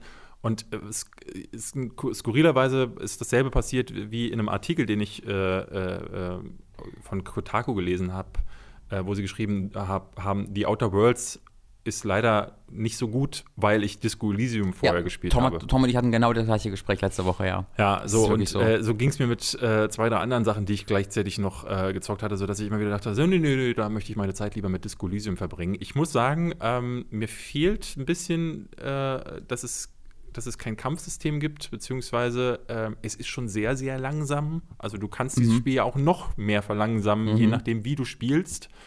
Ähm, aber so, so frei fühlte sich schon ewig nichts mehr an, vielleicht seit äh, Divinity 2, ähm, Original Sin. Äh, also was von, von den Sachen, die alles gehen, dass du zum Beispiel in der ersten Minute einmal erschlagen wirst von diesem, von diesem ähm, Deckenventilator und so Sachen, mega. Also das, das finde ich ganz großartig. Wie gesagt, ich ähm, bin, bin da auch äh, großer Fan davon, dass die Indie-Games auch wieder sowas hervorbringen. Ja, out of nowhere. Die Out haben noch nichts vorher gemacht. Das Ja. ist so ein Künstlerkollektiv, die das machen. Die wollen jetzt auch demnächst ein Manifesto veröffentlichen, weil sie jetzt durch dieses Spiel diese Aufmerksamkeit haben und sie sehen sich halt nicht Entwickler als Entwickler, Ja. sondern eben als so als Movement quasi. Äh, es, das basiert ja auch auf einem Buch, das der Autor schon geschrieben hat äh, über diese Welt, was jetzt auch gerade ins Englische übersetzt wird. Äh, er sagt, also sie wollen da die nächsten 70 Jahre in dieser Welt Geschichten erzählen und Sequels machen und Add-ons machen und Brettspiele machen. Äh, was da alles bei rauskommt, muss man sehen. Aber ähm, das hat offensichtlich den Erfolg auch, der das dann finanzieren würde. Sehr gespannt. Also ich bin, ich bin immer noch so ein bisschen am Hadern. Ist das für mich ein Spiel des Jahres, weil es bei Zeiten zu, zu weird, zu strange und zu wenig Spiel ist. Also äh, mit zu wenig Spiel meine ich, ähm, dass ich manchmal zu lange damit zu tun habe, äh, mich selbst zu überreden, mir jetzt keine Kugel in den Kopf zu schießen oder, äh, wie du es neulich sagtest, mit meiner Krawatte äh, in den Diskurs zu gehen ähm, und zu wenig tatsächlich Interaktion in der, in der Spielwelt habe. Ähm, auch weil so diese, oh, ne, ich, ich komme dann auf Zwischensequ äh, auf äh, Nebenquests, wo ich nicht verstehe, was die von mir wollen. Ähm, und dann aber wieder merke dann, wenn ich diese, wenn ich dann das nebenbei entdecke und wenn ich mit Charakteren lange genug spreche, wie zum Beispiel diesen einen Türsteher, der auch voll gegen den Stereotyp besetzt ist. Mhm. Du denkst so, das ist jetzt ein tumper Typ, der mir eins auf die Fresse haut. Der ja. krasseste Rassist, Der, ich, der, über, der, mit dem du dann die Rassenthe äh, über die Rassentheorie sprechen musst Genau. und so. Und ähm, äh, das aber auf eine super eloquente Art und Weise, äh, wo du wirklich gutes Englisch für brauchst, Mhm. Ja. um das auch alles äh, zu verstehen. Und ähm, mega gut inszeniert dann in dem Fall. Ähm, und nach solchen Gesprächen stehe ich aber jedes Mal da und denke so, hä? Aber ich glaube, das was, will, das Spiel was will auch. das Spiel jetzt von mir? äh, in jedem anderen Spiel würde ich ihm jetzt ins Gesicht schießen oder eine Probe auf zweimal schleichen um ihn Mhm. Ja, herum machen. ja. Und, Und- hier muss ich jetzt erstmal die Rassentheorie verinnerlichen. Nein, also das musst du nicht, das habe ich nicht gemacht, aber du kannst, das finde ich, also du kannst als Conceptualization irgendwie dem sagen, das ist eigentlich ein ganz, ganz guter Punkt, den du da machst. Äh, und das Spiel, das Spiel kontextualisiert das auch. Also das Spiel macht sich schon auch ein bisschen darüber lustig über dich, wenn du das machst Ja. und sagt dir auch, das ist vielleicht nicht das Allercleverste, was du je getan hast. Ähm, aber du kannst es halt machen, aber du musst es halt natürlich nicht, weil dieses Spiel dir immer 17.000 Möglichkeiten bietet. Ja, deswegen, also äh, äh, ich, ich glaube, äh, auch wenn es vielleicht nicht jedermanns Geschmack ist, ist es eins äh, dieser Spiele, wo man sagen kann, das sollte man gespielt haben, einfach um es mal erlebt zu haben. Würde ich dir zustimmen. Äh, und das können ab nächsten Jahr dann sehr viele Leute, äh, sehr viel mehr Leute noch machen. Freut mich sehr. Mal gucken, Switch würde sich ja eigentlich auch anbieten. Ja. Äh, ebenfalls neu äh, angekündigt, so ein bisschen inoffiziell, offiziell, äh, Patrice Desilets. Wir kennen noch alle als den Assassin's Creed Erfinder, Assassin's Creed 2 und Assassin's Creed Brotherhood hat er auch gemacht. Äh, hat jetzt gerade mit seinem Studio Panache Ancestors The Humankind Legacy veröffentlicht. Kam so mäßig gut an. Ich fand es ziemlich cool. Ähm, äh, hat jetzt einen äh, Talk gegeben, so ein Postmortem zu Ancestors in, wo war das? Äh. In Kanada. Äh, äh, Reboot Developer Red hieß das. Und dort hat dann äh, Eurogamer mal nachgefragt, wie sieht es eigentlich mit Amsterdam aus? Weil Amsterdam äh, 1666, das hat er damals für äh, THQ entwickelt. Das wurde dann von Ubisoft aufgekauft. Die haben es dann prompt gecancelt und ihn rausgeworfen. Was soll das noch mal, sollte das nochmal werden? Äh, das war, also es gibt halt so einen so einen Trailer, so einen geleakten Trailer dazu. Das war aber auch nur so ein narrativer Trailer, wo man nicht so viel Gameplay sieht. Äh, da will er auch tatsächlich immer noch nicht so viel zu sagen. Äh, es geht halt irg irgendein, irgendeine Art und Weise um den Teufel und es hat auch mehr Narrativ, als das jetzt bei Ancestors der Fall war. Aber mehr wollte er noch nicht sagen. Eurogamer hat aber halt gefragt, so, du hast die Rechte ja zurückgekauft an Amsterdam 1666. Äh, was ist denn jetzt damit? Und äh, ich zitiere Patrice Desilets da mal kurz. Er sagte, I'm back at it. I'm about to post something. It will be nice. I fought for it. I've really fought for it. Uh, no, you won't have my game. Also das, was er zu Ubisoft sagte. And I got it back. I sold it to myself, which was kind of weird. I had it personally, but I had to sell it to Panache. But yeah, I'm really serious about making that game now. Äh, und dann fragte Eurogamer noch einmal nach, so, is that what's coming next? Und er sagte, ja. Äh, also er arbeitet jetzt wohl mit Panache an Amsterdam 1666. Das wird dann, muss man sich von verabschieden, das ist halt das große AAA Ja, ja. Assassin's Creed das Sequel wird. Indie, oder? Äh, genau, das sind halt ein paar Dutzend Leute, die bei Panache arbeiten. Ähm, da, da sagt er aber auch, dass er sich sehr darüber freut, dass halt nicht, also dass halt Amsterdam 1666 jetzt nicht dieses Spiel ist, was nach Assassin's Creed Brotherhood kommt. Das hat er jetzt mit Ancestors quasi bedient. Äh, und jetzt wissen die Leute ungefähr, was in welcher Region sich auch äh, vom Budget her äh, seine Spiele bewegen. Äh, und jetzt setzt er sich an Amsterdam. Äh, Finde ich ziemlich cool, wenn wir das tatsächlich dann mal irgendwie in drei Jahren sehen würden. Äh, das hätte auch keiner mehr gedacht vor fünf, sechs Jahren. Ähm, das würde ich Patrice Desilets sehr gönnen. Der hat da viel Ja. durchgemacht. Das stimmt. Ähm, Und das ist genau das, ähm, um das nochmal so Mhm. zurückzuführen. Ähm, so jemand, der so hinter einer Vision steht, anders als wir bei. Diablo 4, dass er sein persönliches Hab und Gut aufs Spiel setzt und dann sagt so, ich will das Ding machen. ich glaube, er hatte sein Haus verkauft damals Ja, dafür. äh, das, das sind diese Spiele, die will ich spielen. Selbst wenn sie dann vielleicht nicht so gut werden, Mhm. wie man es sich wünschen würde, ist das ein Herzensprojekt äh, und das verdient es auf jeden Fall gemacht zu werden. bin ich hundertprozentig bei dir. Ähm, Death Stranding bekommt einen PC-Port, das wollte ich mal kurz nachschieben, weil das wurde exakt, nachdem wir den letzten Podcast am Montag veröffentlichten, angekündigt. Direkt Ja. danach äh, weiß jetzt schon jeder darüber Bescheid, kommt im Sommer 2020 für PC, gepublished von 505 Games. Äh, ich will es vorher spielen, deswegen, äh. Was sagst du zu den Wertungen? Ich bin tatsächlich echt am überlegen, ob ich es mir hole oder nicht, weil ähm, ich habe jetzt ein paar Reviews gesehen. Äh, es gab eine 6.8 von IGN.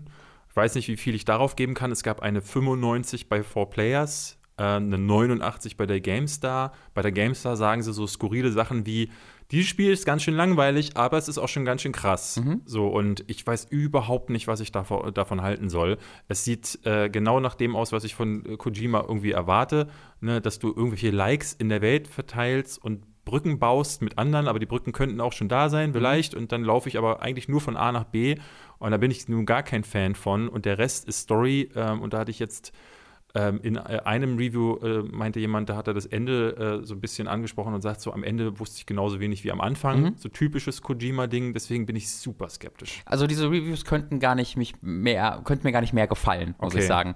Weil ähm, das halt für mich, also ich, das ist halt genau das, was ich im AAA-Bereich sehen will. Äh, polarisierender, visionärer Kram, der Leute genauso ab, abschreckt, wie er sie begeistert. Mhm. Äh, und das, das, wirkt halt äh, auf mich so, als ob Death Stranding genau das machen würde. Das ist sowas Einzigartiges und Weirdes ist, dass es vielleicht nicht eben darauf ausgelegt ist, möglichst vielen Leuten Spaß zu machen, sondern die, die Umsetzung dieser Kojima-Vision ist. Ähm, mhm. Und wenn das Spiel, also wenn ich dafür den Preis zahlen muss, dass es vielleicht nicht so viel Spaß, und damit meine ich jetzt klassische Spaß, wie ich das mit dem Destiny oder sowas habe, aber dafür ist es total einzigartig und anspruchsvoll klingt, ist das falsche Wort, aber ist etwas, über das ich nachdenken möchte in irgendeiner Art und Weise. Ähm, daher nehme ich das viel, viel lieber. Also ich langweile mich lieber 30 Stunden bei dem Spiel und nehme da dann trotzdem viel draus mit und denke mir so, what the fuck was that? Was, was sollte das? Ähm, als ich ein Call of Duty zehn Stunden spiele und das spielerisch geil finde, aber das dann in der nächsten Sekunde vergessen habe. Ja. Ähm, deswegen mich begeistert diese polarisierenden Sachen sofort. Ich spiele oh, Call, spiel Call, of Duty gerade und habe gerade jetzt schon wieder vergessen, bis du es gerade erwähnt hast, dass ich es gerade spiele. ja, ja, ich, ich, wollte das auch fragen tatsächlich, aber ich dachte, er hätte es ja bestimmt gesagt. Äh, können wir gleich gerne darüber reden. Können ich arbeite ja. gerade an einem Video darüber. Ähm, ich, bei, bei, mir kommt auch dazu, also wir haben auch beide Death Stranding noch nicht gespielt.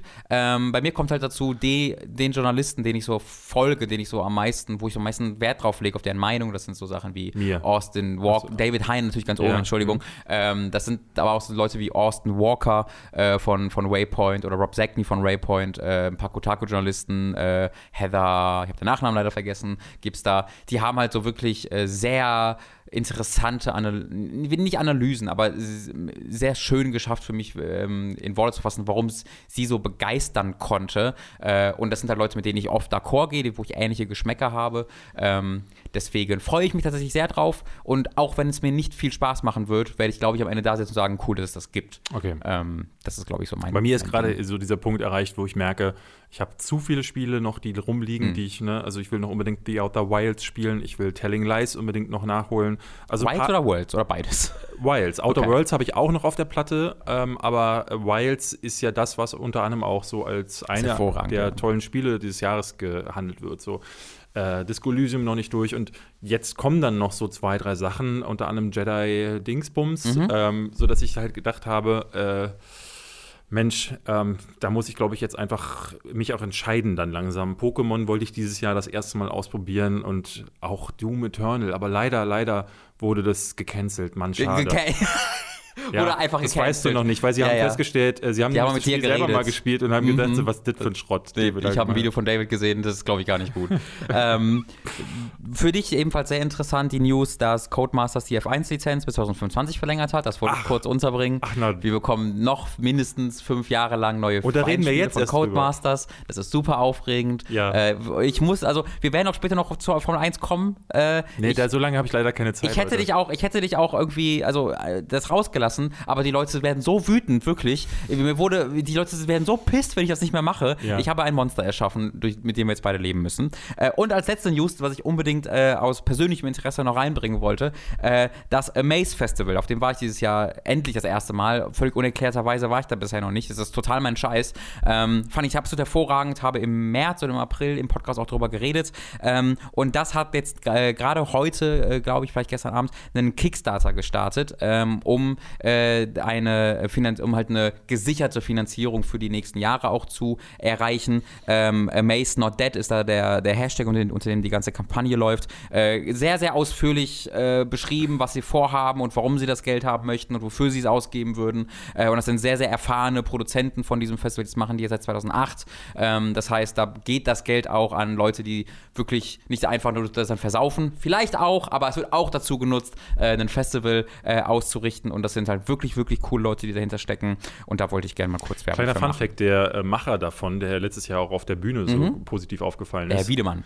Herr Wiedemann, ähm, der war damals als Gast angedacht für die zweite Folge der äh, Giga-Show, Ah. wo wir, weißt du noch, wo wir dieses tolle Intro bei minus 29.000 Grad Ja. hier in Berlin gedreht haben. Das war super. Und in der zweiten Folge sollte der der Gast sein. Ich Ja. hatte mich schon mit ihm getroffen. Äh, er hatte schon, er wollte uns auch einladen, damit wir auf dem Amaze Festival was Oh. drehen. Und ähm, ja, dummerweise ist die zweite Folge ja nie gekommen, weil äh, es abgesägt wurde Ach, du meinst vom. Reloaded-Ding sogar? Genau, dieses Ah, Reloaded-Ding. okay, okay. Da hatten wir diesen einen Wrestler in der ersten Folge oder diesen, nee, UFC-Fighter war das. Wo, wo Jonas der Rücken gebrochen wurde, ja. genau. Und der Wiedemann war als äh, Gast. Ich habe schon mit dem da Ah, gesessen. verdammt. Und der, ähm, ich weiß nicht, ob er dann sauer auf mich war, aber ich habe dann, dann mich bei dem nicht mehr gemeldet, einfach weil alles jetzt zerbrochen ist und Ja, ja. auch mein, meine Moral irgendwie dabei irgendwie gleich mit zerschättert wurde. Und ähm, danach hatten wir keinen Kontakt mehr. Oh Das fand ich nein. immer schade. So. Äh, Äh, Thorsten, wir wollen uns da nochmal nachträglich für entschuldigen. ja, ich will mich da auch nochmal nachträglich. Aber es Wirklich? war Robin, Robin hat nicht performt. Ja, das stimmt, das ist korrekt. Giga Reloaded leider. Äh, Der, der Rest, also gerade dieser Sketch, wo er draußen auf dem Friedhof stand im Schnee und einen Drehstuhl schiebte, das hat ungefähr 20 Minuten dieser Folge eingenommen. Wir haben alles ge geboten, aber es hat nicht gereicht. naja. Äh, Das waren die News für heute. Wir haben es tatsächlich geschafft. Äh, Wir kommen jetzt zu den Spielen, die wir gespielt haben. Hier kommt der Werbezug. Tut, tut. Das war das Geräusch, was der Werbezug macht. Über audible.de slash hooked könnt ihr ein kostenloses Probeabo beim Hörbuchdienst Audible abschließen und erhaltet dann das erste Hörbuch eurer Wahl kostenlos, das ihr auch über diesen Probemonat hinaus behalten könnt. audible.de slash hooked ist da die Adresse für das kostenlose Probeabo. Außerdem sei an dieser Stelle unser Shop bei GetShirts empfohlen. Da könnt ihr euch Shirts, Pullover, Tassen, Mauspads und mehr Hooked und Time to 3 Motive kaufen. Mats als Naked Snake, ich als Harry Potter und Tom umgeben von From Software Kreaturen. Das sind diverse Fetische, die da zusammengeworfen wurden. Äh, und ich würde euch den Kauf deshalb dringend, dringend empfehlen. Den Link findet ihr in der Beschreibung und auf unserer Website. Dann gibt es auch noch unseren Amazon Affiliate Link, über den ihr Spiele, Filme, Serien und alles, was euch sonst noch so einfällt, bestellen könnt. Auch den findet ihr in unserer Beschreibung.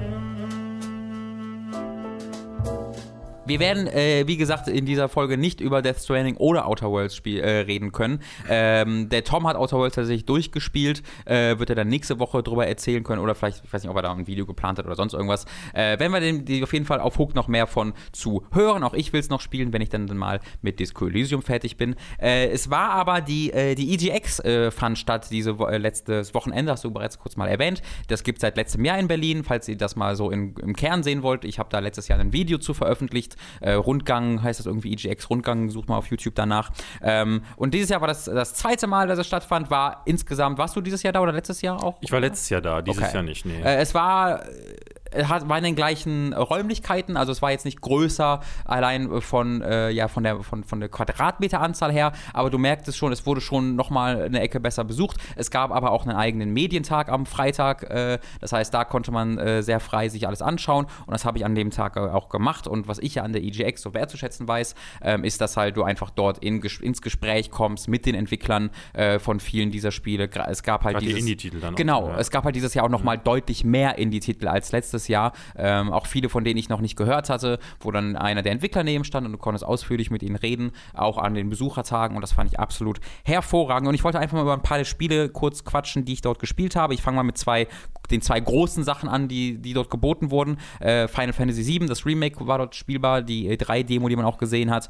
Ähm, hat mir überraschend viel Spaß gemacht. Also ich fand das Kampfsystem war eine richtig clever. Du merkst total, dass das auf dem Grundgerüst von Final Fantasy 15 aufgebaut ist, auch teilweise, weil es sehr ähnliche Menüs sind oder Teil äh, Soundeffekte, die du wiedererkennst. Äh, aber äh, das Kampfsystem von 15 gefiel mir nicht besonders gut. Hier ist es wirklich super cool gelöst, dass du ein Action-Kampfsystem im Kern hast, dass du mit Viereck einfach angreifst und mit Kreis ausweichst und das ist halt in dem Sinne fast schon ein Character-Action-Game, ohne jetzt große Kombos oder so, aber im Kern. Aber wenn du halt, äh, du kannst halt die X-Taste drücken und kommst dann in dein klassisches Final Fantasy Menü mit Magie und Fertigkeiten und dann wird das Spiel quasi pausiert. Ich sag quasi, weil es läuft halt in extremer Zeitlupe ab. Ähm, was es aber noch cooler macht, weil du hast halt so Momente, wenn du von Raketen beschossen wirst, die X-Taste drückst, fliegt diese Rakete ganz langsam an dir vorbei, während du deine Magie auswählst. Äh, das ist super spektakulär äh, und erhöht unglaublich die Spielbarkeit im Vergleich zu 15, wo ich halt nie das Gefühl hatte, dass ich die komplette Kontrolle hatte. Hier Ja. kann ich jederzeit das Spiel pausieren, kann auch die Charaktere jederzeit wechseln auf Knopfdruck, kann dann Barrett spielen oder Cloud. Ähm, und das fand ich richtig, richtig cool. Es sah grafisch ein bisschen mehr aus, war ich so überrascht von, dass mich das nicht so richtig umgehauen hat. Aber spielerisch hat mir das wirklich viel Freude bereitet. Bin ich auch super gespannt drauf. Ich habe den Siemer nie gespielt. Ich auch Eine, eines der großen Versäumnisse. Also kurz, aber nicht so. Deswegen ist es für mich das erste Mal und wird wahrscheinlich nicht denselben Impact haben, aber ich Hm. habe einfach Bock auf äh, eine Spielerfahrung, die aus dieser klassischen Geschichte gespeist ist und äh, dem modernen Kampfsystem Mhm. und dem moderneren System aus Final Fantasy XV, das ich ja weitaus besser fand als du damals. Ja. Äh, deswegen, da bin ich voll drin. Ich bin nur nicht so sicher, was ich von diesem Episodending erhalte. Ähm, hattet, hattet ihr diese Kontroverse eigentlich mitbekommen, dass die, die Pa- Verpackung des Spiels nicht erkennen lässt, dass das nicht Final Fantasy VII Mhm. Ja, äh, ist auf- Remake ist? Es ist, also es ist ja, also Episodentitel ruft auch ein bisschen falsche Assoziationen hervor. Es ist ja schon ein viele, viele Stunden langes Spiel, das halt ein vollwertiges Videospiel allein von der Spielzeit her sein soll. Aber genau das Problem ist halt, es heißt einfach Final Fantasy VII Remake und es wird durch die Packung nirgendwo ersichtlich, dass es halt nur einen Teil der Geschichte erzählt, nämlich den ersten Teil äh, von Final Fantasy VII. Und ich finde auch, das ist problematisch. Also, Ja, ja. warum da nicht mit Untertitel oder Part 1 oder sowas gearbeitet wird. Vor allem, wie nennen, nennen sie dann wirklich in zwei Jahren das nächste Ding Final Fantasy Remake 2? Oder was machen sie da? Weil das könnte ich mir vorstellen bei Square Enix. Final Fantasy 8. Wow, Final Fantasy.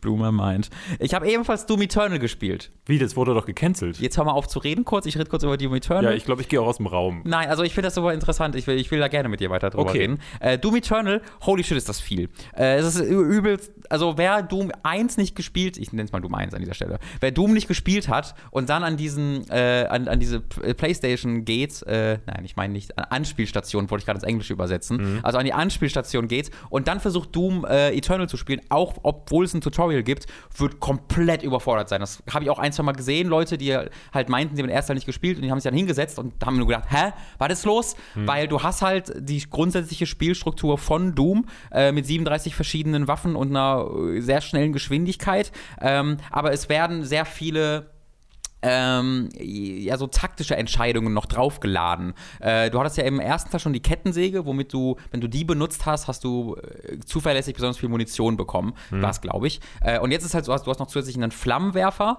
ähm, und du hast halt immer noch deine Kettensäge, du hast die Nahkampfkills äh, und du kannst verschiedene Einzelteile der Gegner zerstören, wodurch sich deren Verhalten ändert und wodurch sich auch die Belohnungen verändern, die du für den Kill für diese Gegner bekommst die sowieso schon unterschiedlich sind, je nachdem, ob du die mit einer Waffe, im Nahkampf, mit der Kettensäge oder dem Flammenwerfer killst. Weil ich weiß nicht mehr, wie da die Struktur war. Ich sag's jetzt einfach mal random. Die Kettensägen, wenn du jemanden mit einer Kettensäge killst, gibt das Munition für deine normalen Waffen. Wenn du mit den normalen Waffen killst, gibt das Munition für deine Flammenwerfer. Wenn du mit dem Flammenwerfer killst, gibt das Armor. Und wenn du die im Nahkampf killst, gibt's Schild. So, also ich weiß nicht, ob es so ist, aber diese Struktur im Grunde ist so, okay. sodass halt immer das eine das andere füttert und das Spiel dich quasi die ganze Zeit herausfordert, dass du ähm, Mitdenkst einfach. dass du mitdenkst und halt immer wechselst, dass du nie einfach nur dich hinstellst und mit der gleichen Waffe ballerst, sondern ständig äh, auswählen musst. Mache ich jetzt Kettensäge, Flammenwerfer, Nahkampf, äh, Fernkampf. Äh, und dazu gibt es dann ja noch das Platforming jetzt, dass du an Wänden hochkraxeln kannst, wie in einem Third-Person Prince of Persia-Spiel, also an bestimmten Wänden, nicht allen, dass du diese ähm, ja, Stangen hast, an denen du entlang springen kannst, um besonders hoch in die Luft zu springen und dann diverse Power-Ups hast, die in der, im Level rumschweben. Also sie sind ja komplett davon weg, dich irgendwie zu immersen zu wollen, sondern es schweben jetzt ja wirklich große Plus 1 und Fragezeichen-Symbole äh, in, der, in der Spielwelt herum. Äh, auch das Interface ist extrem bunt, weil sie halt total offensichtlich einfach in diese Spielbarkeit reingehen und sagen, Leute, die Doom mochten, mochten es dafür, weil es diese absolut ähm, einnehmende Geschwindigkeits- Achterbahnfahrt war, die dann Puls auf Nummer auf Puls auf 1000 hoch geprescht hat. Und es geht nicht darum, dass du jetzt Oh Gott, was passiert wohl auf dem Mars? Ich möchte hier die Story erleben, äh, sondern das war immer auf so einer ironischen Ebene und da scheinen sie sehr drauf zu gehen. Ähm, und ich habe das wirklich äh, geliebt, wenig überraschend, Doom Eternal jetzt. Ähm, das ist halt wirklich all das, was ich an Doom liebte, mit noch einer weiteren Ebene an taktischen Möglichkeiten, äh, ohne dass die Geschwindigkeit aber ähm, das zu Kosten der Geschwindigkeit ging. Äh, das heißt, ich habe das, glaube ich, 20 Minuten gespielt. Ähm, die, die Dialoge sind hervorragend. Erneut, das fand ich ja in, in Doom 1 schon sehr gut. Also, du kommst halt auf diese Space Station und das Original dann eine KI-Stimme, die sagt: The Slayer has entered the premises. Also, das ist so dumm und dann guckst du nach links und da hast du original einfach nur eine riesige Space Cannon, wo sie sagen, BFG Cannon 3000 firing und dann feuert einfach eine riesige BFG Kanone irgendeinen Planeten kaputt oder sonst irgendwas. Es geht halt total in dieses wir sind ein 80er Jahre Actionfilm komplett übertrieben, nehmen uns nicht ernst und das mochte ich sehr. Ich kann das kaum erwarten. Ja, Freut mich für dich. Dankeschön. Dankeschön, Dankeschön. Ebenfalls gespielt. Äh, jetzt kommen wir, also das sind die großen Sachen, die ich gespielt habe. Ähm, es gab auch noch ein paar andere größere Sachen, an die ich da nicht so viel Interesse hatte. Deswegen habe ich mich dann mal in die Indie-Games-Szene reingeworfen äh, und gibt ein paar Sachen, die ich da gesondert erwähnen will. Äh, Jessica äh, ist, äh, es sind auch oftmals deutsche Spiele hier. Jessica ist eins von denen, von äh, drei ähm, ehemaligen Ständen aus Köln waren sie, glaube ich, äh, allesamt, äh, äh, die dort äh, jetzt seit, seit sich ähm, einigen Jahren dran entwickeln. Ähm, stellt euch Her Story vor eben halt auf einer Spielbarkeitsebene. Das heißt, du hast halt eine Datenbank, wo du mit Kennworten nachsuchst und dann guckst du dir kurze Clips an, wo eine Schauspielerin in die Kamera redet. Also im Kern ist das sehr wie Her Story. Ähm, erzählt aber, ich weiß nicht, wie viel ich da jetzt verraten sollte. Äh, also es geht darum, wie eine junge Frau in irgendeiner Art und Weise dem Extremismus anheimfällt äh, und du begleitest so ihre Reise. Und da gibt es dann aber auch so ein, zwei Twists, dass halt du als Spielcharakter auch relevant bist ähm, und dass sie auch mit dir tatsächlich unmittelbar teilweise interagiert. Also nicht so wie jetzt in Her Story, dass du nur Archivmaterial siehst. Ähm, und äh, das habe ich kurz angespielt und dann, glaube ich, anderthalb Stunden äh, mit einem der Entwickler drüber geredet. Ähm, unglaublich faszinierend, weil sie da wirklich verdammt viel Recherchearbeit auch reinstecken, weil natürlich die Inspiration rund um die NSU-Morde äh, dort offensichtlich ist äh, und sie da wirklich viel auch mit Betroffenen äh, gesprochen haben, sie dort durch ganz Deutschland getourt sind, um einfach äh, Momentaufnahmen auch zu bekommen äh, von halt von dieser Szene, weil sie selbst auch sehr viel Erfahrung mit dieser Szene haben. Ähm, und das finde ich äh, ist ein wahnsinnig mutiges Projekt, wie, wie sich in dieses Thema dort hineinwirft. Äh, und ich freue mich sehr darauf. ich glaube, Anfang nächsten Jahr war es dann das fertige Produkt zu sehen, ähm, weil da kann natürlich auch wahnsinnig viel schiefgehen. Also das muss man halt auch wertschätzen. Wenn man ein Thema so offen behandelt, dann kann man da auch wirklich in die Scheiße treten, äh, weil, weil das, hier ist ja halt die Sache, du hast ja nur diese eine, äh, das war so das Kennt das wir geredet haben, du hast halt nur diese eine Person, mit der du redest, ne? diese Jessica, mit der mhm. du da redest. Das heißt, du hast keine Kontextualisierung von außen, die für ihre Aktionen getätigt werden, sondern sie bekommt nur die Möglichkeit, ganz ihre eigenen Aktionen zu kontextualisieren. Okay. Äh, und da kannst du natürlich Gefahr laufen, dass der, dass der Spieler denkt, ja, okay, dann stimmt das ja, was sie sagt oder sonst irgendwas. Äh, und da, da, sind sie das ist sehr, sehr bewusst, dass diese Problematik besteht und dass es, dass es Gefahr läuft, dass es passieren kann. Äh, deswegen bin ich dann sehr gespannt, im Spiel selbst zu sehen, äh, wie das gehandelt wird und wie sie äh, dieser Problematik begegnen. Äh, Jessica heißt es ähm, jetzt gerade nur für einen PC, weil du halt ne, viel Tipps und sowas. Ja. Äh, Freue ich mich sehr drauf. Geht so ein bisschen in die Richtung, was Telling Lies dann auch dieses Jahr gemacht hat, oder? Mhm. Tatsächlich also habe ich auch, äh, also schon, äh, Telling Lies ist halt äh, hatte ich schon ein Gefühl, dass das sehr viel mehr in so ein bisschen auch in diese Hollywood-Richtung dann geht, in der Art und Weise, wie es sich inszeniert und mhm. erzählt. Ähm, Sieht man im Trailer auch schon, ja. Ja, genau. Ich fand das halt super. Also Telling Lights fand ich auch toll. Nicht so toll wie Her Story, aber trotzdem sehr, sehr cool. Äh, aber Jessica, dadurch, dass es auch dann sehr viel zurückgefahrener ist äh, und natürlich auch durch uns, äh, dadurch, dass es halt auch in Deutsch gedreht wurde, in Deutsch geschrieben wurde und halt diese deutschen Vorkommnisse auch als Inspiration hat, einfach sehr viel realer, unmittelbarer wirkt. Okay. Ähm, weil es halt äh, nicht so weit entfernt wirkte. Ähm, ebenfalls gespielt, äh, ebenfalls ein äh, deutsches Projekt, äh, Lost Ember. Kommt bereits am 22. diesen Monats raus. Ach, kommt noch raus, ja. Mhm. Hast du das nicht. auch bereits gespielt? Du hast gerade so wissend genickt. Nee, das kennt man halt durch die Trailer. Also äh, das genau. wurde immer mal wieder irgendwo aus äh, äh, vorgezeigt. Ich bringe das immer durcheinander. Ist es das mit dem Fuchs? genau. Oder ja. ein Wolf, Wolf. Wolfswesen ja. ist es, genau. Ja, Äh, habe ich halt auch nur durch die Trailer gekannt und war da immer sehr beeindruckt von, ähm, weil es halt wirklich Produktionswerte hat, die man aus Deutschland jetzt nicht jeden Tag sieht. Mhm. Äh, umso überraschter war ich dann, als ich da ebenfalls ähm, äh, mit einem Mitglied des Teams geredet habe, weil das sind fünf Leute, die daran arbeiten. Das ist deren oh. erstes so großes Spiel. Äh, und das, das, kommt halt für PC, PS4, Xbox One, ein paar Monate später für Switch, hat englische Synchro, deutsche Synchro, ich glaube sogar japanische Synchro.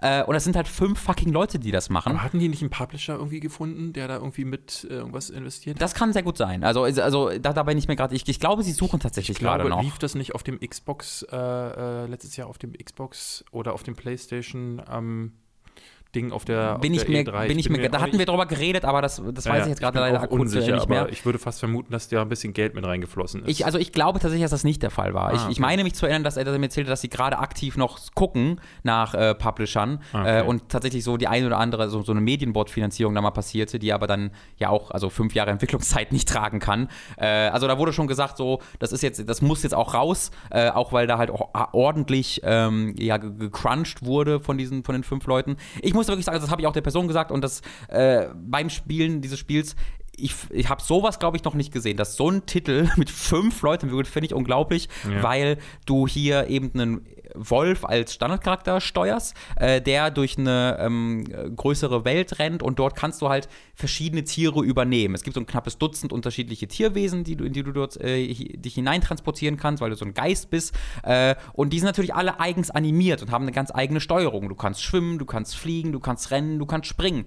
Äh, es gibt Faultiere, genauso wie es Enten gibt. Äh, und das halt alles wirklich vernünftig, jetzt nicht auf einem Last of Us 2 Level natürlich, aber trotzdem vernünftig animiert zu sehen, mit einem wirklich tollen Grafikstil, mit einer tollen englischen Synchro, die ich dabei erlebt habe und einer wirklich coolen Spielbarkeit. Also mit diesem Wolf herumzurennen, herumzuspringen, mit dem als Ente herumzufliegen, hat sich wirklich gut angefühlt. Äh, dabei auch wirklich eine schöne Atmosphäre aufgebaut. Ähm, da hatte ich richtig viel Freude dran. Ich habe so eine Viertelstunde, glaube ich, gespielt, nur äh, 20 Minuten. Und ich freue mich jetzt richtig, richtig doll auf den Release äh, dann sehr bald. Ähm, weil ich glaube, dass das wirklich, wirklich cool sein kann. Geht auch seine irgendwie sechs, sieben Stunden wohl. Ist also jetzt auch kein Zwei-Stunden-Ding. Ich verstehe nicht ganz, wie man das mit fünf Leuten machen kann. Ähm, aber großen Respekt davor. Es kann natürlich sein, dass ich dann spiele und es unglaublich verbuggt ist und nichts funktioniert. Ähm, und diese Demo einfach äh, gut gut, gut gepolished wurde. Äh, das könnte passieren, aber allein von dieser Demo ausgehend habe ich da richtig Bock drauf, okay. ähm, das zu spielen. Das klingt gut. Lost Ember. Äh, kurz reingeguckt in Folgenspiel, die ich jetzt nur kurz noch erwähnen will, dass sie vielleicht mal auf eurem Radar auftauchen. Röki äh, von einem Team, was aus ehemal, ehemaligen Guerilla Cambridge äh, Leuten besteht. Die haben zum Beispiel das Ursprungs Medieval äh, entwickelt, äh, Primal, das oder halt sowas wie Killzone Mercenary dann auf der PSP. Äh, da haben sich viel, das wurde ja geschlossen und da viele Leute aus Guerilla Cambridge haben sich selbstständig gemacht und entwickeln jetzt Röki, was tatsächlich einen Konsolen Point-and-Click-Adventure im Kern ist. Also du, du, kontrollierst direkt diesen Charakter über den Analogstick äh, und äh, sprichst mit äh, mythischen, so ist, ist, mythischen, so nordische Mythologiewesen, äh, beziehungsweise nicht Mythologie. Also es ist jetzt nicht äh, irgendwie Thor und Co., sondern es sind so Fabelwesen. Es sind mehr so nordische Fabeln. Äh, wunderschön ähm, durch diese Welt, durch die du da dich bewegst und sehr gute Steuerung. Ähm, hat jetzt nicht dieses Ding, dass du irgendwie 17.000 Items dann aufnimmst, sondern du nimmst halt ein, zwei Items auf und es relativ offensichtlich, was du womit benutzt. Du hast auf Knopfdruck kannst du die interaktiven ähm, äh, Spots in der Umgebung sehen äh, und das Erkunden macht hier genauso viel Spaß wie das Interagieren. Das war nur eine 10-Minuten-Demo oder so, aber da habe ich mich ein bisschen verliebt da drin, deswegen Röki unbedingt erwähnen wollte ich. Äh, neu, no Straight Roads, das hatte ich schon mal gesehen, aber äh, tatsächlich wenige Assoziationen zu. Äh, das ist ein Spiel aus äh, Malaysia, was vom Lead Game Designer von Final Fantasy XV ins Leben gerufen wurde, dieses Studio. Metronomic heißt das und der Lead Game Designer heißt Van Hasmer. Äh, hat er einfach mal in Malaysia ein Studio da aufgemacht. No Straight Roads ist ein Musikspiel, das aber kein Rhythmusspiel ist. Ähm, die Ästhetik ist extrem so Sega Dreamcast, alles so sehr verformte Charaktere, sehr cool aussehend, extrem bunt, sehr so äh, ja 90er Jahre cool äh, und äh, du hast so so ein bisschen so hat, hat mich an Fury erinnert, so Bosskämpfe, die aber die sehr auf die Musik ausgelegt sind. Das unbedingt mal im Kopf behalten äh, und äh, dann wollte ich auch noch einmal äh, Ministry of Broadcast erwähnen, so ein bisschen ach, fuck, wie hieß denn das? Another Life? Nee, wie heißt dieses Rotoskop-Spiel? Ähm, wo du in diese andere Welt transportiert wirst, äh, so Flashpoint-mäßig. Heißt das Another Life? Nee, ähm, das heißt. Verdammt. Doch, Another World, oder? Another World, Ja, genau. Another World. Äh, so ein bisschen Another World-mäßig, äh, wo du so sehr auf, deine, auf jeden einzelnen deiner Bewegungsoptionen Acht geben musst, du sehr leicht auf einen Abgrund springen kannst, weil es auch so ein bisschen gridförmig funktioniert, äh, mit, einer, äh, äh, mit einer coolen Pixel also Pixel-Art-Präsentation im Hintergrund. Äh, googelt da mal nach Ministry of Broadcast, fand ich auch ziemlich cool. Und ein Dank an die Community wollte ich auch noch rausgeben. Ich hatte einen Talk da am Samstag für Insat Moin. Die hatten dann einen Podcast-Sofa den ganzen Tag und abends äh, wurde ich da mit eingeladen, über, äh, über japanische Hidden Gems zu reden, äh, mit Björn, also Spec Ops äh, unter anderem auch. Äh, das hat sehr viel Freude gemacht und da waren noch viele Community-Mitglieder, die Hallo gesagt haben. Das fand ich ziemlich, ziemlich cool. Insgesamt Björn, Speckops oder äh, Speckops Line oder Speckobst? Speckobst. Ach so. ich dachte ja schon immer. Nee, der Björn von Spec Ops, you know? Kennst du doch bestimmt. Äh, den ich, hatte ich tatsächlich noch nie in Persona getroffen. Das Ich war, auch nicht. Das Nee, war, aber ich gucke seine Videos da super gerne. Genau, kann also auch in Natura äh, ein guter Mann, dem man mal die Hand schütteln kann. Oder Schön. Mund küssen, wenn er das möchte. Aber nur, wenn er das möchte. Consent ist wichtig. Hm, vom Handschütteln habe ich erstmal die Nase voll. Das verstehe ich, du Und warst auf im Tour. Sinne des Wortes. Ja, I get it, du bist sehr krank gewesen. Nein, dein Kollege war sehr krank gewesen. Äh, das war die EGX. Nächstes Jahr, geht mal dahin, cooles Ding. Du hast Luigi's Mansion 3 gespielt. Das Ding ist, ich hatte ein bisschen darauf gehofft, dass Robin, äh, äh, To- Tom da ist, weil Ich hab's auch kurz gespielt. Ich habe halt keinen Kontext. Ich habe noch keines der Luigi's Mansions gespielt. Für mich Mhm. ist da alles neu, sodass ich jetzt nichts sagen kann, wo die Leute nicht denken, was labert der? Das ist doch schon im vorherigen Teil so gewesen. Ich weiß gar glaub, nicht, ob das so schlimm ist, weil ich glaube, das wird sehr vielen Leuten so gehen. Es gibt dieses Glue-Feature, also ich, wo du jetzt dich selbst, also, also Luigi selbst nochmal so als Wobbelgeisterwesen, ja, Guichi, ähm, erstellen kannst, mit dem du dann Rätsel auf eine besondere Art und Weise angehst. Für mich ist es erstmal so der erste Eindruck, ähm, ich finde diese Setting-Klasse, das ist Ghostbusters mit der ähm, mit dieser Quirligkeit der Super Mario-Titel gemischt. Ähm, aber es ist sehr slow, wie ich finde, weil du sehr viel Zeit damit verbringst, durch leere Gänge zu laufen. Es hat wenig Anspruch, wie ich auch finde. Also mag sein, dass das später besser wird, aber aktuell ist es so, ich drücke dann so zwei Tasten, dann kommt ein Geist, dann blitze ich den an und dann haue ich den einmal äh, durch die Botanik und dann ist, äh, ist der Level dann auch schon wieder oder de- der Raum dann auch schon wieder geschafft. Es ist weil du auch so viel machen kannst. Also es gibt, jeder Raum hat fast ein Secret, das du mit den Fähigkeiten ähm, äh, absuchen kannst, sodass ich dann irgendwann anfing, so auf alles zu schießen in dem Raum, alles einzusaugen, in der Hoffnung, dass hier vielleicht noch ein Taler ist. Ich glaube, da liegt es dann auch an meiner Spielweise, dass das Spiel noch mal ein bisschen langsamer wird. Ähm, und äh, insgesamt äh, fand ich so bisher, ähm, boah, es, es ist nett. Es schleppt sich, wie gesagt, so ein bisschen, aber ähm, ist so eine Sache, die ich mir äh, ganz gerne mal angucke. Aber es wirkt, also es fühlt sich wirklich an wie so ein Spiel von 2003 oder 2006 oder so. Also, ähm, da kann ich gar nicht sagen, ob das einfach so die Luigi's Mansion, das so weitestgehend auf der Stelle tritt, ist oder ähm, ob äh, das irgendwie generell so bei, ah, wobei ich würde gar nicht sagen generell, die Nintendo-Spiele haben sich ja gerade das letzte Zelda ja zum Beispiel äh, sehr, sehr schön, sehr modern. Das hier ist halt, glaube ich, einfach noch in der GameCube-Ära gefangen. Glaube ich auch. Aber, Mhm. ähm, was mich da so begeistert in diesem Spiel, also ich habe es ich hab's weniger gespielt als du, ich bin wirklich noch nicht weit, ähm, aber was mich halt komplett begeistert, ist die Präsentation von diesem Spiel. Weil das ist, finde ich, eines der schönsten Spiele, so die ich auf der Switch sowieso gespielt habe, Ja. aber auch generell.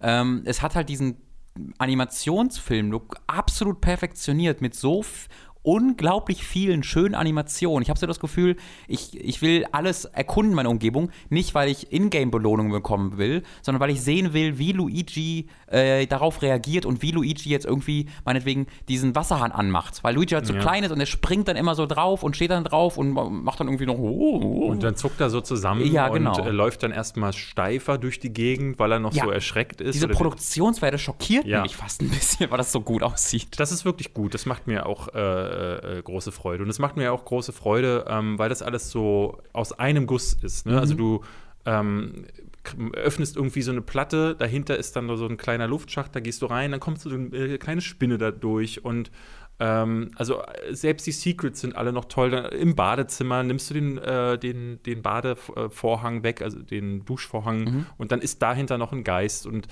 äh, fast, ich hätte mir da fast so ein paar äh, Anspielungen auf sowas wie The Shining oder so gewünscht. Mhm. ich dachte so, ach, das wäre jetzt ganz nett gewesen. Ich weiß aber nicht, ob das in den Vorgängern nicht schon irgendwie durchexerziert wurde oder ob das nicht vielleicht auch zu viel verlangt ist. Ähm, insgesamt ist das auch, ist das nett. Aber ich habe so, ähm, bei so diesen älteren Nintendo-Spielchen häufig äh, den Eindruck, so, das ist so nett. Das mhm. spielt man so mal an und das sieht halt auch wieder klasse aus, aber ich glaube, so spielerisch werde ich da ähm, wahrscheinlich nicht groß abgeholt werden oder anders wird, das verlangt mir jetzt gar nicht viel ab. Bin gespannt, wie sich das noch äh, ähm, äh, erweitert, aber ich habe so das Gefühl, ich kriege jetzt so noch so zwei, drei Mechaniken ähm, und werde mich dann in diesem Hotel hocharbeiten. Ich finde dieses Feature ganz drollig, dass du ähm, für den Fahrstuhl diese ganzen Knöpfe finden musst. Auch mhm. da weiß ich nicht, ob das in den Vorgängern der Fall war. Also du kommst in den Fahrstuhl und hast dann erstmal nur zwei Stockwerke und um in die anderen Stockwerke zu bekommen, musst du anderen Geistern ähm, die Buttons für den äh, den Fahrstuhl abnehmen. Und das finde ich, das ich ein tolles Feature, ähm, weil es mal eine andere Art und Weise ist, äh, um den Progress zu ähm, visualisieren. Aber ich bin mir, wie gesagt, nicht sicher, ob mich das äh, über mehrere Stunden jetzt wirklich packen kann. Mhm, okay. Also ich, dieses Jahr hatte ich jetzt mit ähm, Fire Emblem Three Houses wahnsinnig viel Spaß, weil es so wieder so ein, so ein Ding war, ähm, fast so ein bisschen wie Persona, was so skurrile Features wie zur Schule gehen damit mixte, dass ich echt knackige Kämpfe irgendwie zu absolvieren habe. Und dann kommt dann wieder ein Nintendo-Spiel um die Ecke, wo ich eigentlich nur durch den Gang laufe und die Animationen eigentlich das Beste am Spiel mhm. sind. So. Aber ohne dem Spiel jetzt zu viel wegnehmen zu wollen. Aber das ist so, wie gesagt, es fühlt sich an wie ein Spiel von 2006. Mhm. Ja, also, ich würde jetzt im Kern irgendwo widersprechen wollen. Ich habe halt auch zu wenig gespielt, aber bisher, wo ich bisher spiele ich dieses Spiel für seine Optik und für seine Präsentation. Ich auch. Ähm, ich fühl, es fühlt sich halt an, als ob man in so einer warmen Decke eingewickelt ja. wird und man fühlt sich einfach wohl. Ähm, ich glaube, das ist mir dann, also dann, das reicht mir vielleicht in ja, dem richtigen Moment. Ich seh, also ich sehe jetzt schon, das ist kein Spiel, was ich noch weiterspielen muss, um das in meine Jahresliste zu nehmen. Und ich bin fast versucht, das äh, mir für Weihnachten aufzuheben. Mm, ja, äh, und das dann einfach unterm Weihnachtsbaum zu spielen, weil da passt es perfekt. Gerade auch, auch, wenn ja. meine Nichte und so mir über die Schulter gucken, äh, freuen die sich so ein bisschen mit. Also dafür ist Nintendo einfach äh, immer gut. Du hast Afterlife gespielt, äh, lieber After David. Party. After Party, Entschuldigung. Ähm, wo ich auch schon sehr gespannt drauf war, wo ich jetzt gar keine Zeit mehr für gefunden habe, leider. Ja. Ähm, kannst du vielleicht mal kurz erläutern, was das für ein Spiel ist, bevor du zu deiner Bewertung kommst, wie es dir gefällt? Ich, also am ehesten äh, ist es einfach für die Leute, die vielleicht Oxenfree kennen mhm. äh, oder Oxenfree gespielt haben.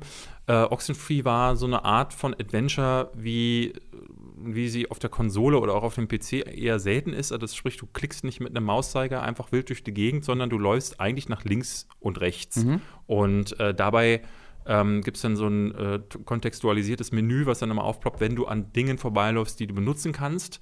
Ähm, und so ist Afterparty auch. Was hier passiert ist, ähm, du fängst an mit, schlüpfst in die Haut von zwei Teenagern diesmal. Ich glaube, in Oxenfree war es nur eine junge Dame, mit der du hauptsächlich spieltest.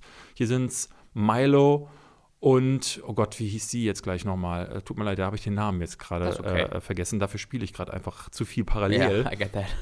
Ähm, und beide ähm, sind auf so einer Party ähm, und super awkward. So, er ist so ein bisschen der nerdige Loser, der nicht wirklich äh, ankommt. Sie will eigentlich nur nach Hause. Beide holen sich noch einen Drink und wollen dann los. Und plötzlich fällt äh, der Hintergrund um, mhm. wie in so einem, äh, äh als wäre das Ganze in so einem äh, äh, Theaterstück äh, inszeniert und dann kommen Dämonen von der Seite rein und sagen so, hey, äh, Schluss jetzt hier, wir räumen auf und die beiden so, äh, äh, Moment mal, wo sind denn all die Schüler hin? Und gerade haben sie sich noch mit jemandem über die Coolness gestritten, die die Frisur von Milo hat und im nächsten Moment äh, kommt jemand ab und so, jetzt ist aber Schluss, ab in die Hölle.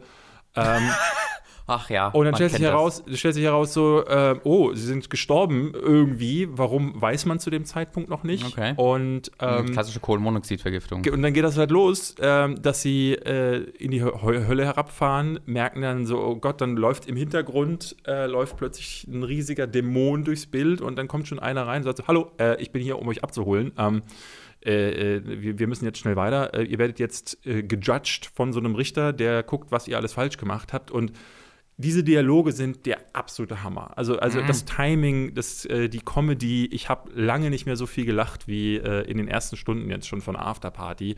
Ähm, überhaupt vermutlich nicht vertont, oder? Bitte? Ist vermutlich nicht vertont, oder? Es ist voll vertont. Oh, krass. Jeder, jeder Dialog ist vertont. Ähm, es gibt, äh, äh, das ist so ein System in diesem Spiel, Social Media in der Hölle, ähm, die nur für dich angezeigt wird. Also sprich, Leute können was tweeten. Ähm, ich weiß gar nicht mehr, wie das heißt. Äh, das, es hat natürlich, die App hat da auch einen Namen. Aber Leute schreiben nur böse Sachen über dich. Wenn Mhm. sie dich scheiße finden oder deine Frisur hassen, dann siehst du das als Social Media Eintrag über ihrem Kopf als Sprach Sprechblase. Mhm. Du kannst dir die auch nochmal extra anzeigen lassen. Also äh, das System der Hölle ist, dass du zum Beispiel, du kriegst einen speziellen Dämon, der dir die ganze Zeit hinterherfliegt und dich die ganze Zeit beleidigt. Also literally Twitter ist einfach die Hölle hier. Ja, so Geil. alles. Hervorragend. Und, äh, Jetzt schon sehr dabei. Also dieses Ganze, äh, das ist so clever und meta und klasse geschrieben. Die Dialoge gehören mir zum Besten, auch wie sie vorgetragen waren. Das Voice Acting, die beiden ähm, sind spitze ähm, gemacht und dann triffst du auf deine persönliche Begleiterin, ist eine Taxifahrerin, die dich von A nach B fährt und du beschließt dann, äh, Moment mal, du hast hier gar nicht zu suchen. Ähm, wir gehen jetzt zu Satan, ähm, Mhm. denn äh, die, die Story ist, dass Satan jeden Tag eine Party macht, ähm, um die Leute in der Hölle, die eigentlich alle ganz schön depressiv sind, irgendwie am, bei der Laune zu halten. Und es heißt, wenn es jemand schafft, Satan in einem Trinkwettbewerb zu schlagen, dann dürfen sie zurück auf die Erde. Und das ist das Ziel für dieses Spiel. Mhm. Und so ein bisschen als neues Feature im Spiel gibt es jetzt, dass du Drinks dann tatsächlich. Du kannst dir Cocktails mixen lassen, die haben alle so skurrile Namen. Das ist ja in den Indie-Games seit ein paar Jahren so. ja, so ein bisschen. äh, du machst, die mixt die nicht selbst, du gehst nur zu einem Barmann und sagst, ich hätte jetzt gerne den Eingeweidemängler ähm, Mhm. und der gibt dir zum Beispiel mehr Courage. Das heißt, du kannst dann in den, du hast so immer wieder Dialogoptionen, wo du antworten kannst, auch die sind immer klasse geschrieben. Mhm. Da habe ich immer das Gefühl, ich kann jetzt entweder ähm, neugierig sein oder zum Beispiel irgendwie witty und was Freches antworten. Das macht mir mega Spaß, diese Dialoge auszuwählen. Das ist das erste Mal seit langem, Super. wo ich das Gefühl habe, hier möchte ich sogar, ich würde das am liebsten gerne zweimal beantworten, weil ich gerne wissen würde, was sagen Sie darauf jetzt. Es hat das auch dieses, äh, diese große Stärke von Oxenfree, dass es so sehr dynamisch und natürlich wirkt. super. ne? Also die sprechen auch zum Teil ineinander, Ja, weil wie das, das Menschen halt so nun mal machen. Und ähm, die, äh, diese Drinks ermöglichen es dir zum Beispiel, also wenn du ähm, Drinks dir holst, ähm, Cocktails, die die Courage zum Beispiel erhöhen, dann kriegst du eine zusätzliche Antwortoption, die dafür sorgt, dass du zum Beispiel dreister wirst und das öffnet dir wieder andere Möglichkeiten. So kannst du Quests irgendwie anders äh, äh, ob, äh, absolvieren. Ähm, und Quest kann zum Beispiel sein, also du kommst gleich auf der ersten Party äh, in so einen Raum, willst aber in den VIP-Bereich, weil du dahin musst. Und es gibt zwei Optionen. Entweder du, äh, du fängst einen Streit an mit jemand anderem, damit äh, die Security-Leute abgelenkt sind, oder du besiegst einen anderen Dämon in einem Bierpong-Spiel. Und ähm, das machst du mit der Hilfe dieser unterschiedlichen Drinks, aber im Grunde, also es ist nie so, dass du, ich bin bisher nicht auf äh, knackige Kopfnüsse äh, irgendwie gestoßen. Also du musst da nicht ähm, großartig Dinge miteinander kombinieren.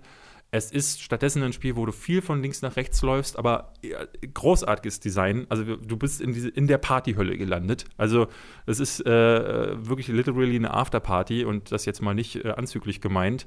Ähm, und ähm, erinnert mich so ein bisschen an tolle, also die schönsten Momente von Grim Fandango. Oh, wow. Okay. Ähm, und aber mit Dialogen, die, wo du die ganze Zeit denkst, so, endlich möchte ich die mal nicht wegklicken, sondern will, die, will mir die äh, die ganze Zeit anhören. Ich hätte mir bei Disco Elysium gewünscht, da hat es aber am Budget halt einfach auch, glaube ich, gemangelt und weil das zu viele andere Mechaniken noch hat. Hier sind die ähm, Dialoge meiner Ansicht nach mit so das Hauptfeature.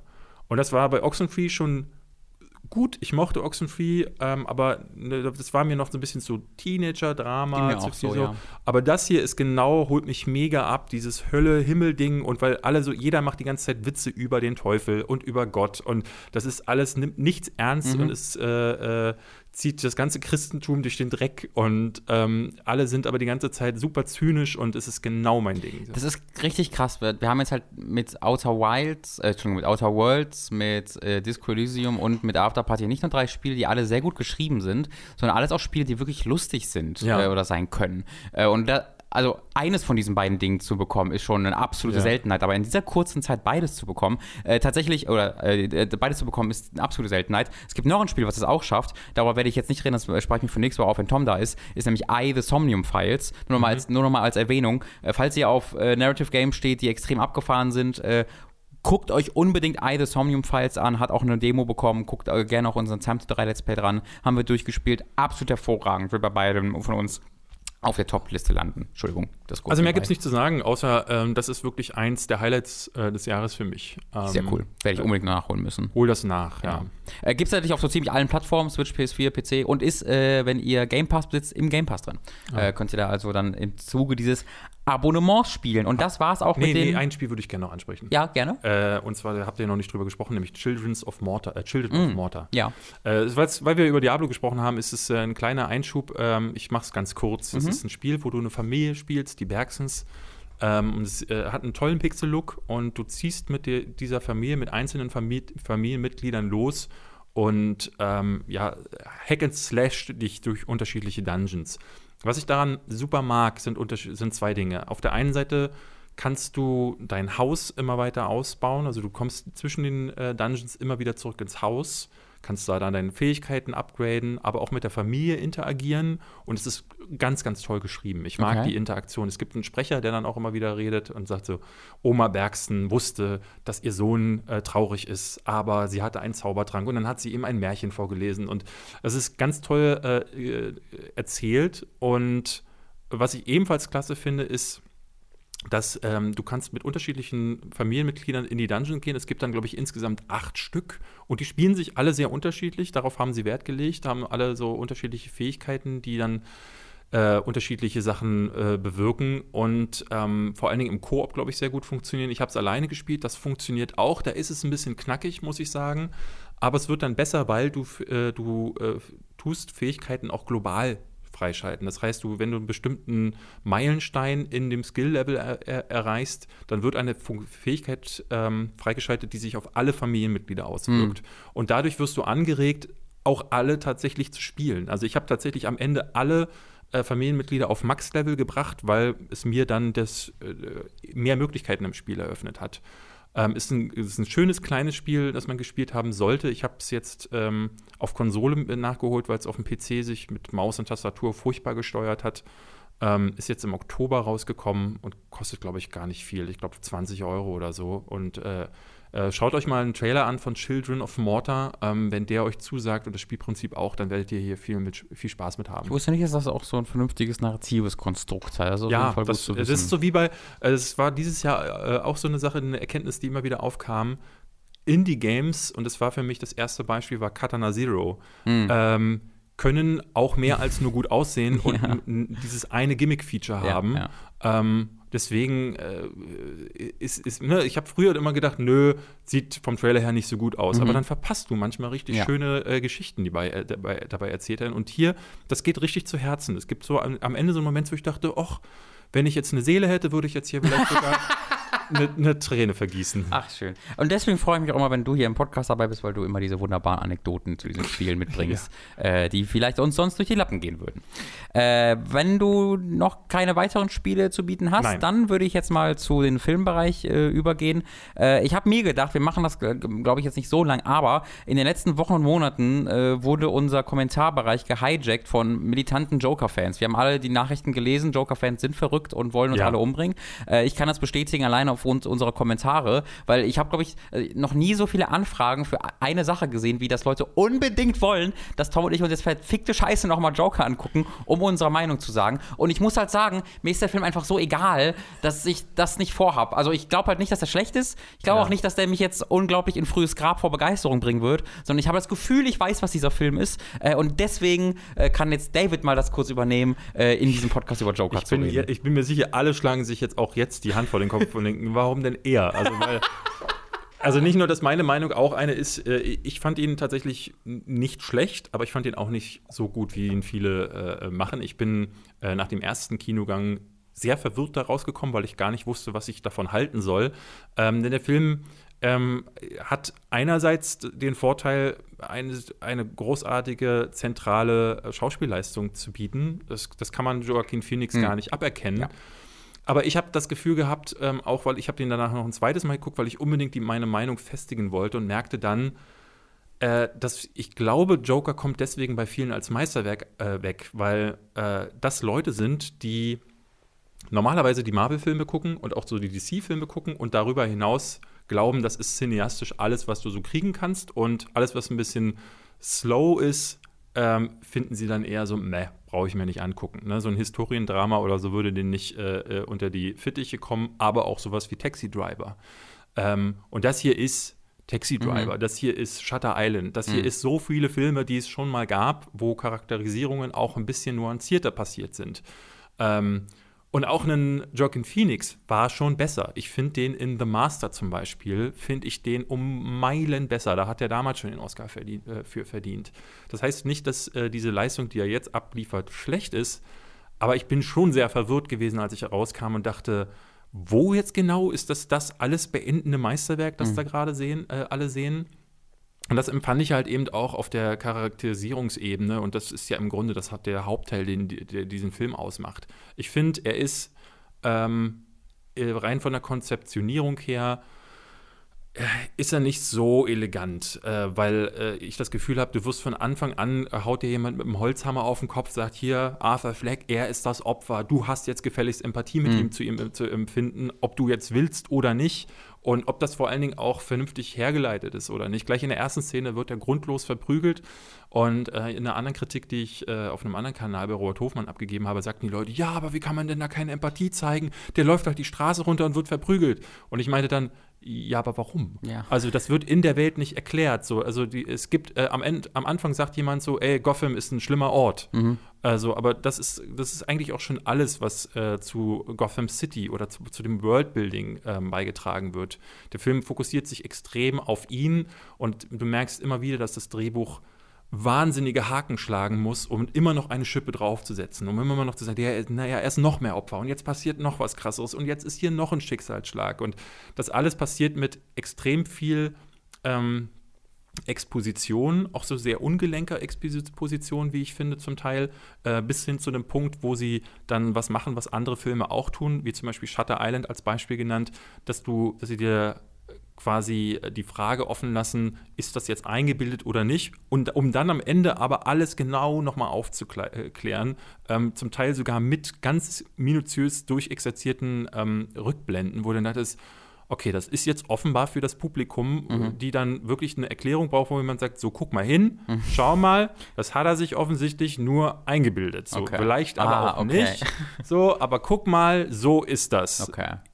Ist jetzt alles klar, Heinrich. Mhm. So, und, kein, äh, und dann passiert so ein Switch. Todd Phillips kommt auf die Bühne. Haben wir das jetzt alle, Heinrich? Haben genau. Sie es? Ja. Wir machen jetzt nochmal einen zweiten Film, wo wir nochmal alles erklären. So, äh, und dann passiert dieser Switch zum Joker auch zu schnell, wie ich finde. Äh, das passiert, kommt auch nicht aus der Figur. Und auch da wollten mir wieder Leute sagen, hm, du verstehst es nicht, du kennst dich mit psychischen Krankheiten nicht aus. Und dann kann ich nur sagen, nee, äh, ist nicht so. Und auch da haben sich andere Filme anders mit auseinandergesetzt. Mhm. Auch so ein Spiel wie ähm, ne, äh, Hellblade zum mhm. Beispiel ist anders in der Lage, mit solchen Dingen umzugehen. Äh, ich kann die Kritik nicht ganz nachvollziehen, wenn Leute sagen, also ich verstehe zwar auch, was viele Kritiker hatten, dass sie sagten, so dieser Film ist wie so, ein, wie so, ein, äh, so eine Anleitung für Incels, äh, die dann losziehen mhm. wollen und sagen wollen, äh, ich werde nicht von Frauen geliebt, ich schieße jetzt einfach alle Leute tot, weil äh, hm, äh, das Leben ist halt sch äh, schlecht. Ähm, es, wird, es wird halt einem Film, wo Taxi Driver in Gotham City wird da sehr viel Macht gegeben mit zu behaupten, dass das eine echte Gefahr sei. Also ich ja. bin, da bin ich halt auch so, dass ich mir so, ach Leute, das ist fucking ein Joker-Film, jetzt ja, entspannt ja. euch da alle mal. Ich sehe das, ich sehe das, ich kann, ich verstehe, ich verstehe, wo das herkommt, ja, aber, guess, es, aber im, im, wenn du da drin sitzt, denkst du dir auch so, meine Fresse. So, also ähm, auch da äh, war auch das, was das Gewalt und die Rohheit angeht, Mann, da gibt es ganz anderes Kino. Und das ist so das, was ich mich immer wieder gefragt habe. Äh, so haben diese Leute alle keine anderen Sachen geguckt. Und am Ende kam ich, kam ich raus und dachte, krasse zentrale Performance ähm, über einen Charakter, über der irgendwie so, es wirkte alles so wenig durchdacht und wenig so unrund irgendwie. Und ich hatte vor allen Dingen das Gefühl, ähm, den Joker, den ich kenne bisher aus der äh, Comic-Historie, zumindest so oberflächlich, wie ich mit den, mich mit den Comics auch über die Filme auseinandergesetzt habe, habe ich irgendwie gar nicht viel kennengelernt. So, ich finde die Idee klasse, dieses Lachen irgendwie äh, tatsächlich physisch zu erklären. Ähm, aber ansonsten dachte ich so, ja, nett, sieht nett aus, ähm, tolle Performance, aber irgendwie gibt es keine einzige Szene, die mich, die ich erinnerungswürdig fand, wo ich nochmal für ins Kino gehen müsste. Ähm, und das ist arg wenig. Deswegen, also das, was du da empfindest, wenn du die Trailer guckst, so, hm, ja, ich weiß, was der Film macht, genau das macht der Film. Mhm. Und nicht mehr. Okay. Ähm, das ist mein Eindruck von Joker. Es tut mir jetzt leid an Nee, alle, okay. die bei Hooked jetzt äh, die Patreon-Accounts Mir löschen. passt das perfekt. Das, äh, also nicht, dass sie die Patreon-Account löschen, Ja. das macht sie bitte nicht, aber ich muss mir den jetzt erst recht nicht angucken. Äh, Joker ist also etwas für Marvel-Casuals, die noch nie Filme gesehen haben. Ähm, Da- das hast du jetzt so besseren, das hat David Hein gesagt, äh, Zitat war das an dieser Stelle. Äh, aber du hast auch noch was Cooleres gesehen. Ja. Ähm, das da ein bisschen mehr dich überraschen und mitnehmen konnte. Äh, nämlich Doom Annihilation hieß er, Ja. glaube ich. Äh, ich habe da die Trailer für gesehen und dachte mir so, ja, da wollte jemand die Rechte nicht verlieren. Mhm. Ähm, aber vielleicht war der Film ja dann doch überraschend großartig ja, eigentlich. also war er auf jeden Fall nicht. ähm, also das Ding ist, äh, du, es gibt ja ganz viele Leute, die damals äh, nach 2009 oder so dachten, ja, Jetzt. da möchte ich unbedingt einen zweiten Teil von haben. Und dass der überhaupt so lange gedauert hat, ähm, wundert mich sehr. Verrückt. Ähm, und jetzt hast du Doom Annihilation gedreht von äh, Tony Giglio. Ähm, du wirst jetzt sagen, ach, ist es der Mann, der, Der. Soccer Dog the Movie gemacht hat? und ich sage, Robin, es ist der Mann, der Soccer Dog the Movie gemacht hat. Ein Film, in, deinem, in dem einem Hund äh, Ah. einer Fußballmannschaft Natürlich. Ich dachte gerade, du meinst Soccer Doc, den Doktor der beitritt. Nee, Fußball. so, aber der so- Hund. Äh, äh, der Hund ja. schießt mit seiner Nase Tore. Oh, so cute. Ja, ganz cute. Ähm, auf jeden Fall hat dieser Mann ähm, sein ganzes Können ausgepackt und ist dann leider in den Urlaub gefahren und irgendwie die Putzfrau hat zu Ende gebracht. Äh, Doom Annihilation beginnt irgendwie mit Dr. Betruger. Tatsächlich haben sie sich Ja. den wenigstens äh, äh, genommen. Der zusammen mit seinen Kollegen, Achtung festhalten, John Carmack und äh, Nee. BJ Blazkowicz. Äh, Nee. Ja, das sind Wissenschaftler, die dann auch tot irgendwo rumliegen. Da Das sind einer- Referenz, Leute. Oh, das ist hier, oh, dieser Typ hat eine, äh, äh, Wow. hat, äh, auf seinem, äh, seiner Jacke steht äh, John Carmack und alle sagen so, "Oh, da hat jemand die Videospiele gespielt, guck mal, das ist gar keine so schlechte Videospielverfilmung. Also du folgst einer Gruppe von Marines. Die fliegen irgendwo hin und du wirst jetzt sagen, ah, Aliens? Hm, kann ich dir sagen. Es ist auf jeden Fall, da hat jemand Aliens geguckt und hat gedacht, daraus machen wir einen Doom-Film.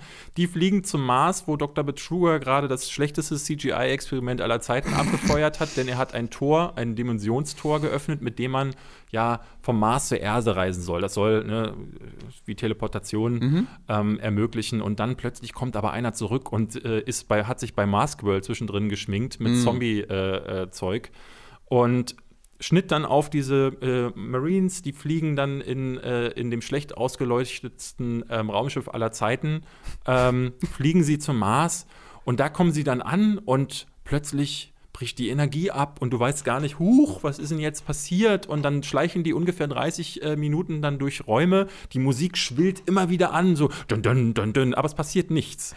Und du merkst zwischendurch, Moment mal, das Set habe ich doch jetzt schon mal gesehen. Sprich, die haben, die haben das Geld für fünf unterschiedliche Sets äh, gehabt und filmen das immer wieder aus unterschiedlichen Winkeln. Das heißt, sie laufen in den immer gleichen Gang immer wieder rein. Äh, diese, diese ganzen Sets sind alle leer und steril, weil sie für leider für Details kein Geld hatten, nur für äh, die Wände. Ähm, und all das sieht aus, als hätte Robin Schweiger in der fünften Klasse im Heimwerkenunterricht äh, mit ein bisschen Pappmaché und Kaugummis was zusammengepflügt. Und Das dachte ich auch. Also ich habe, ich hab, das hatte einen entschiedenen Giga-Video-Vibe, den ich da Ja, bekommen habe ja. beim Trailer. Leider ist Tobi nicht auf einem Stuhl zum Mond geflogen. Das wäre wenigstens witzig gewesen. Äh, und dann, ähm, ne, dann äh, ist halt im Grunde, äh, kommst du, dann kommen sie zum Powerplant. Das Powerplant sieht aus, als hätte jemand auf dem Fußballplatz ein bisschen Sand zusammengeschüttet und dann äh, in, äh, den Rest in einem Einkaufszentrum gefilmt. Also, also für nichts war da Geld, auch für die Rüstungen nicht. Dann plötzlich kommen die ersten Zombies. Natürlich Zombies, äh, man kennt das aus äh, Doom. aus Doom ähm, blau angemalte Leute mit einer Glatze, die auf die zulaufen. Es, pass, kommt eine, es folgt eine 15-minütige Sequenz, in dem alle Marines sterben, bis auf eine. Ähm, klar, ist eine Dame, wie in Alien, mhm, wir Ah. wissen. Ähm, und die äh, läuft den Gang Zombie-Queen so lang, töten. plötzlich liegt, liegt im Gang liegt eine Kettensäge, die Au. nimmt sie ganz schnell, sägt den einen kaputt, dann legt sie die da weg, damit die Leute, die denken, haha, Doom, weißt du, ähm, dann findet sie eine rote Schlüsselkarte, später auch noch eine gelbe und eine blaue, damit alle sagen, ey, diese, Cool, diese Spiel, Computerspielverfilmung Spiel. ist ja mal mhm. mega, mega, mega krass. Am Ende auch noch eine BFG, Ja, dann sagt sie auch, das ist die Big Fucking Gun. Zu, we zu, wem sagt sie das? Ist sie nicht die einzige Überlebende? Nee, sie hat noch jemanden anders gefunden. Okay, das ist ihr, ihr, Love Interest von früher. Oh, ähm, yeah. Das ist eine ganz romantische Geschichte, die etwa zwei Sekunden äh, Zeit in diesem Film eingeräumt bekommt. Dann trifft sie auf Dr. Betruger, der ist natürlich ein Betrüger. Ähm, wer, hätte das gedacht? Ich weiß. Ach so!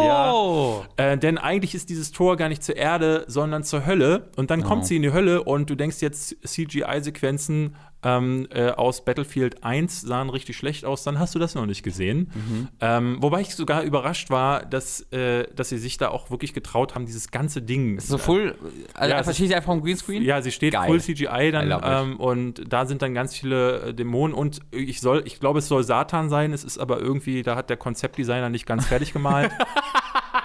äh, also hier ist alles billig, oh. alles scheiße und du fragst dich die ganze Zeit hinterher, was war jetzt die, die Idee? Was, ja. was, war jetzt, was wird jetzt hier überhaupt ausgelöscht, außer mein Verstand? Ähm, also, yeah. äh, das ist ein Universal-Film. Genau, also, also soweit ich weiß, ist tatsächlich das Ding, dass sie die Rechte verlieren hätten, wenn sie den Film Ach so, okay. Hätten. Ja, also es ist wirklich eine Katastrophe ähm, äh, auf allen Ebenen und ich frage mich so, wenn das dabei jedes Mal rauskommt mhm. und es eigentlich nur noch schlimmer wird, warum will man die Rechte dann eigentlich behalten? Was haben sie denn in der Hinterhand für eine Geschichte? Was willst du aus Doom noch wirklich machen? Ja, ja? ich kann mir nur überlegen, dass der Gedanke ist, okay, das war mal ein The Rock-Film, der ja. ist gerade der größte, der heiße Scheiß und Doom ist gerade erfolgreich als Videospiel maybe, vielleicht können wir das ja mal zusammenbringen, irgendwann, falls wir 200 Millionen allein für das Gehalt von Rock rumliegen haben. Ja. Ähm, bis dahin nehmen wir halt die 20 Euro, die wir gerade für diesen Film haben. Ja. Ähm, das ist die einzige Erklärung, die ich da habe. Also ihr könnt ihn selber gucken, ähm, wenn ihr auf Amazon geht und 5 Euro äh, Ausleihge äh, Ausleihgebühr bezahlt. Ihr könnt diese 5 Euro aber auch nehmen, wegwerfen oder zu McDonalds gehen, Cheeseburger für 5 Euro kaufen, die dann wegwerfen, weil sie scheiße sind. Ähm, also alles ist besser, als diesen Film zu schauen. Ich glaube, ihr braucht nur den Trailer von Doom Annihilation oh, oder die Auslöschung, ja. wie er in Deutsch heißt, die schauen. Ähm, unfassbar. Auch die deutsche, ich habe es dann auf Deutsch mal umgestellt, diese Synchro, Geil. also nichts, nichts. Also ja. hier ist gar kein Geld in die Hand genommen ja. worden. Ähm, warum das gemacht wurde, ähm, ist dann wirklich nur mit sowas zu erklären, nämlich mit Rechtevergabe. Ähm, das ist, also wenn du dachtest, der Trailer zu Sonic war so das äh, Lowlight in mhm. bei Videospielverfilmungen dieses Jahr, ich boy oh boy, bist du in vor einen Surprise. Ja, also bei Cats und bei Sonic war ich ja noch voll dabei, das entspricht all meinen ja. Fetischen. Äh, bei Doom höre ich dann auch langsam auf. Ähm, ich habe Terminator Fragezeichen, aber ich glaube, wir laufen schon eine Weile. Ich glaube, das sparen wir uns dann mal auf, oder? Der ist halt auch Der ist auch bla, also den kannst ne? du hier voll ja. klemmen. Äh, dann gehen wir zum kurzen Highlight über und ich, ich mache das kurz für dich, weil wir laufen Also du kannst ja meinen Letterboxd-Account gerne verlinken. Eine, ja. Die, die beste App der machen. Welt. Ich, und ich, da ich, könnt ihr euch die mal. Kritiken zu den meisten Filmen, die ich so schaue, äh, auch, oder allen Filmen, die ich schaue, sind da drin. David Letter Letterboxd Behind. Boxed ja. Hein. So, äh, denn diese Woche, David, und da bist du ah, der so, ganz kurz. Gast für. The King of Netflix möchte ich noch empfehlen. Sehr schöner okay. Film. Punkt. Ja. Ich dachte, es wäre eine Serie, ist gar keine Serie. Nee, ist ein Film. Äh, ist, aber mit, in Pattinson finde ich halt immer großartig. Ja. Äh, ist er da auch Timothy Chalamet, ja, ist hier auch super. Kommt super. leider nur drei Szenen vor, aber die sind der Knaller. Hervorragend. Den gucke ich mir, also wenn es ein Film ist, den kann man so weggucken, den ja. gucke ich mir Hast du Outlaw King letztes Jahr gesehen? Nee. Den musst du dir auch noch angucken, war ah. sehr schön. Und da hat jetzt jemand auf Letterbox geschrieben, hey, das ist wie Outlaw King ohne Outlaw, also with Outlaw King. Und das war meine Lieblingskritik 2019. Das verstehe ich nicht. Without, weil. Oh, out, without, without Law. With, without Law King. Das ist gut, das ist gut. Äh, du bist der perfekte Partner, um mit mir kurz bei Formel 1 zu sprechen. Ja. Äh, ich muss kurz auf Toilette. Ist das okay? äh, nein, das ist nicht okay. Okay. Das ist nicht okay. Äh, denn es passieren Veränderungen, David. Du als jemand, der ja schon oft versucht hat, in Formel 1 reinzukommen, es einfach nie geschafft hat, weil Hast es war nicht Ford spannend. versus Ferrari äh, gesehen schon? Äh, nee, habe ich nicht Le gesehen. Le Mans 66? Die, die äh, PV, die ich eingeladen wurde, war auf Deutsch. Und habe ich gesagt, gehen, gehen Sie bitte weg. Äh, ich freue mich da sehr drauf. Ja. Ähm, da habe ich auch sehr Positives zugehört. Ähm, ist halt, ein, da spielt halt, glaube ich, Matt Damon spielt da mit. Genau, und, und Christian Bale. Es ist absurd gut gecastet dafür, dass es um irgendwelchen Formel 1-Kram geht. Ist von dem Regisseur von äh, Logan ähm, mhm. und äh, 3011 to Yuma oder wie der hieß, Mhm. also äh, James Mangold. Äh, guck den. Ähm, bis dahin müsst ihr euch halt mit Formel 1 Ja. zufrieden geben. Äh, das, das, das war, da war jetzt ein Rennen in den USA. Hamilton wurde Weltmeister, sechste Mal. Er hat bald Michael Schumacher eingeholt, der wurde siebenmal Weltmeister. Ist alles sehr aufregend. Rennen war ganz okay, aber jetzt nicht mega spannend. Äh, Ferrari war sehr langsam plötzlich, weil es gut sein kann, dass sie betrogen haben, die letzten Rennen, weil die nämlich ein. Ähm, illegales Benzin-Durchflusssystem nutzten, wodurch sie quasi mehr Benzin in den Motor pumpten zwischen den Messstationen auf der Strecke als erlaubt ist. Ich glaube, das Ah. Maximum ist 100 Kilogramm pro äh, und da gibt es Messstationen auf der Strecke, wo es gemessen wird und sie hatten so eine so ein System entwickelt, wodurch zwischen diesen Messstationen das kurz immer hochgefahren ist und dann vor die nächste Messstation wieder runtergefahren ist. Äh, und das haben sie jetzt ausmachen müssen und die Vermutung ist, dass die deswegen jetzt so langsam wurden. Die sagen, nein, nein, hat damit nichts zu tun. Äh, Verstappen, das ist ein so großartiges Zitat. Verstappen meinte da, äh, warum die, die waren jetzt ja so super langsam, die Ferraris. Warum eigentlich? Da meinte er, ja, das passiert halt, wenn man aufhört zu betrügen. Das mochte ich sehr. Ist ein gutes Zitat an dieser Stelle. Äh, sehr viel Drama. Ich habe gelesen, dass Sebastian Vettel ähm, hat äh, Gras im Cockpit gerochen. Was war da los? Kä? Ja, das war heute eine News irgendwo. Gras? Ja, er hatte Weed. Es roch nach Weed bei ihm im Cockpit und er war ganz verwirrt. Ich habe aber nur die Überschrift gelesen, weil ich bin so interessiert an der Formel 1, dass ich mir nicht mehr der Ich meine, das würde, das würde einen Teil seiner Fahrleistung erklären Ja. dieses Jahr. Ähm, vielleicht sind wir da was Großes auf der Spur, da werde ich mal recherchieren später. Äh, ich wollte mich aber jetzt kurz äh, mal darauf konzentrieren, dass, und da wird es für dich interessant, lieber David, Ah. 2021 wird die Formel 1 gerebootet, also quasi tatsächlich. Ach, krass. Äh, neue Autos, die mega Space-like aussehen, die haben so Reifen, die fetter sind als irgendwie normale Straßenautos, so wie so Treckerreifen im Grunde. Gibt es einen Äh, Level Squish? Das wäre für mich sehr, sehr relevant. im Grunde, also das soll es halt quasi sein, weil die alle zurückgesetzt werden sollen auf Ah, okay. äh, so ein. Äh, es gibt ein Level, gibt wirklich, gibt es quasi wirklich. Alle müssen im Trabi fahren. Nee, es gibt eine Budgetobergrenze. Das ist ja quasi sowas ähnliches. Ah. Also die dürfen nur noch eine bestimmte, ich glaube 150 Millionen Dollar oder so ausgeben im Jahr, damit die schwächeren Teams aufholen können und die einfach Ferrari 700 Millionen reinpumpen können, wenn Williams sagt, ah, wir haben 2 Euro. Das ist doof. Äh, also es wird angepasst. Der Airflow, lieber David, wird jetzt so umgeleitet, dass es nicht mehr wie jetzt ist, dass die Autos immer 30% ihres Abtriebs verlieren, wenn sie nah an dem Auto vor sich ranfahren, Ja. sondern es Mhm. soll auf 10% runtergemacht werden, sodass sie nicht immer aus dem Windschatten raus müssen, sondern einfach hintereinander herfahren können, gut überholen können. Das und die Sinn, ja. Autos sehen, wie gesagt, super geil aus. Ich bin da mega excited. 2021 wird unsere Zeit, David. Du bist Formel 1-Fan, ich bleibe Formel 1-Fan. Wir beide werden uns auf den Mund küssen zur Formel 1. Das ist mein kurzer. Du, da- da- das mit dem Airflow, finde ich, ist, sollte überall eingeführt werden. Das super. direkt durch die Ohren durchgeleitet. Ach ja. Bist du durch? Ich bin für durch für heute. Das war ein sehr langer Podcast. War okay. War 1 Stunde 50. Okay, Länge. Le- Ich glaube, letztes Jahr haben wir länger gemacht. Da haben wir zweieinhalb Stunden. Jedes Ja, aber Mal. der Tom erzählt ja auch Wahnsinn. Also. Der zieht die De- Dinge immer. Also, aber ich glaube, das ist jetzt der Podcast, der alle dafür äh, dazu überzeugt haben sollte, dass die Nummer ohne Tom besser ist und ich jetzt einfach regelmäßig dazu komme. Schreibt ja in den Chat, wenn ihr sagt ja. Wie, und schreibt, ähm, was hat denn der? Der hat doch zu Joker wie, gar keine Ahnung. Wie, wie ähm, du bist ja ein erfolgreicher Influencer. Ja. Ich bin ja nur ein Mikroinfluencer. Ja. Ich habe die Gehaltsvorstellung, darüber müssen wir ein bisschen reden, glaube ich, weil ich glaube, du hast eine andere Gehaltsvorstellung als Influencer für uns, als, als wir das haben. Ähm, deswegen, da möchte ich noch ein kleines Aber dran setzen. Okay. Vielleicht als Praktikant. Na gut. Vielleicht als aber es steht ja auch noch Unge im Raum, das haben wir auch schon festgestellt. Ja, da muss, da, hm, das wird, also, Ja. vielleicht können wir dann eine Video, Videoserie draus machen, wie du und Unge um den Platz bei Hook kämpft. Das wird doch auch. Bis zum Tode. Ihr habt ja eine Machete, legt bitte los. Ich gehe kurz aus dem Raum.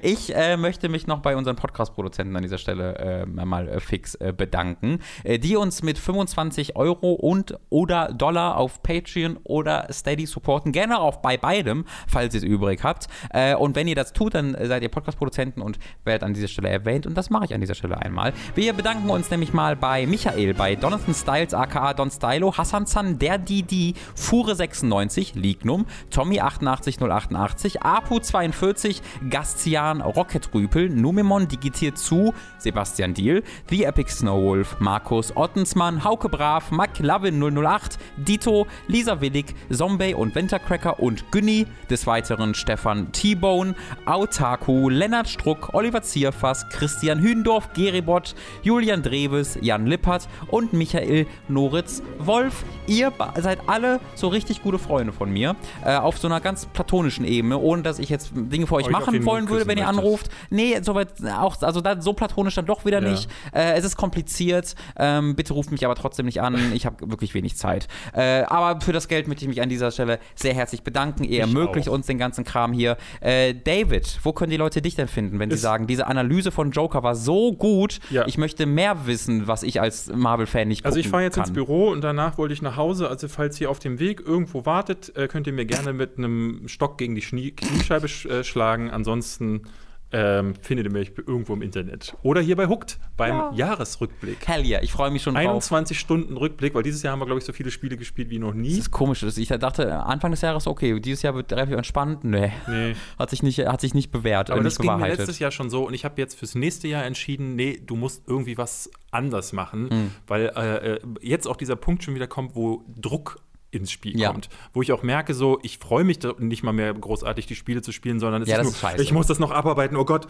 äh, die Jahrescharts kommen. Ähm, Ja. ich, ich will aber nicht, äh, ne, Death Stranding zum Beispiel, wenn das jetzt wirklich so ein Meisterwerk wäre, Das ist ja auch so ein 80-Stunden-Ding. und ich sag dann äh, hinterher so, ja, meine Liste sind folgende Spiele, ach, Death Stranding habe ich nicht gespielt, dann fühle ich ich, mich, okay. dann fühle ich mich, nee, ich fühle mich dann immer so unkomplett. Weil gra also gerade wenn du ja auch bei uns dann unterwegs bist, gibt es ja andere Leute, die es gespielt haben, die darüber dann auch reden. Genau, können. aber ich habe ja nur mich quasi. So, und äh, da ich keine Kommentare lese, weil ich alle meine Zuschauer verachte, ist es halt so, dass ich das gar nicht Mhm. Du hast mitbekomme. eine extrem verachtenswerte Community, das habe ich schon öfter gehört, ja. Äh, vielen, vielen Dank fürs Zuhören, äh, liebe, liebe Freunde. Äh, guckt mal bei David auf dem Kanal Behind vorbei. Sehr, sehr viele coole Videos, cooler Content, Hashtag-Content ist genau da. ein Video pro äh, alle drei Ja, aber Monate. die, die kommen, so, sind okay. sehr, sehr cool. Mann, jetzt halt doch mal das Maul. Ich versuche dir ein bisschen Honig um den Arsch zu schmieren, damit du danach mit mir schläfst. Aber ich bekomme nie eine Gelegenheit dafür. Ich werde gleich weiter daran arbeiten. Schönen Tag euch noch. Gute Besserung, Tom. Ähm, bis Tschüss. nächste Woche. Tschüssi.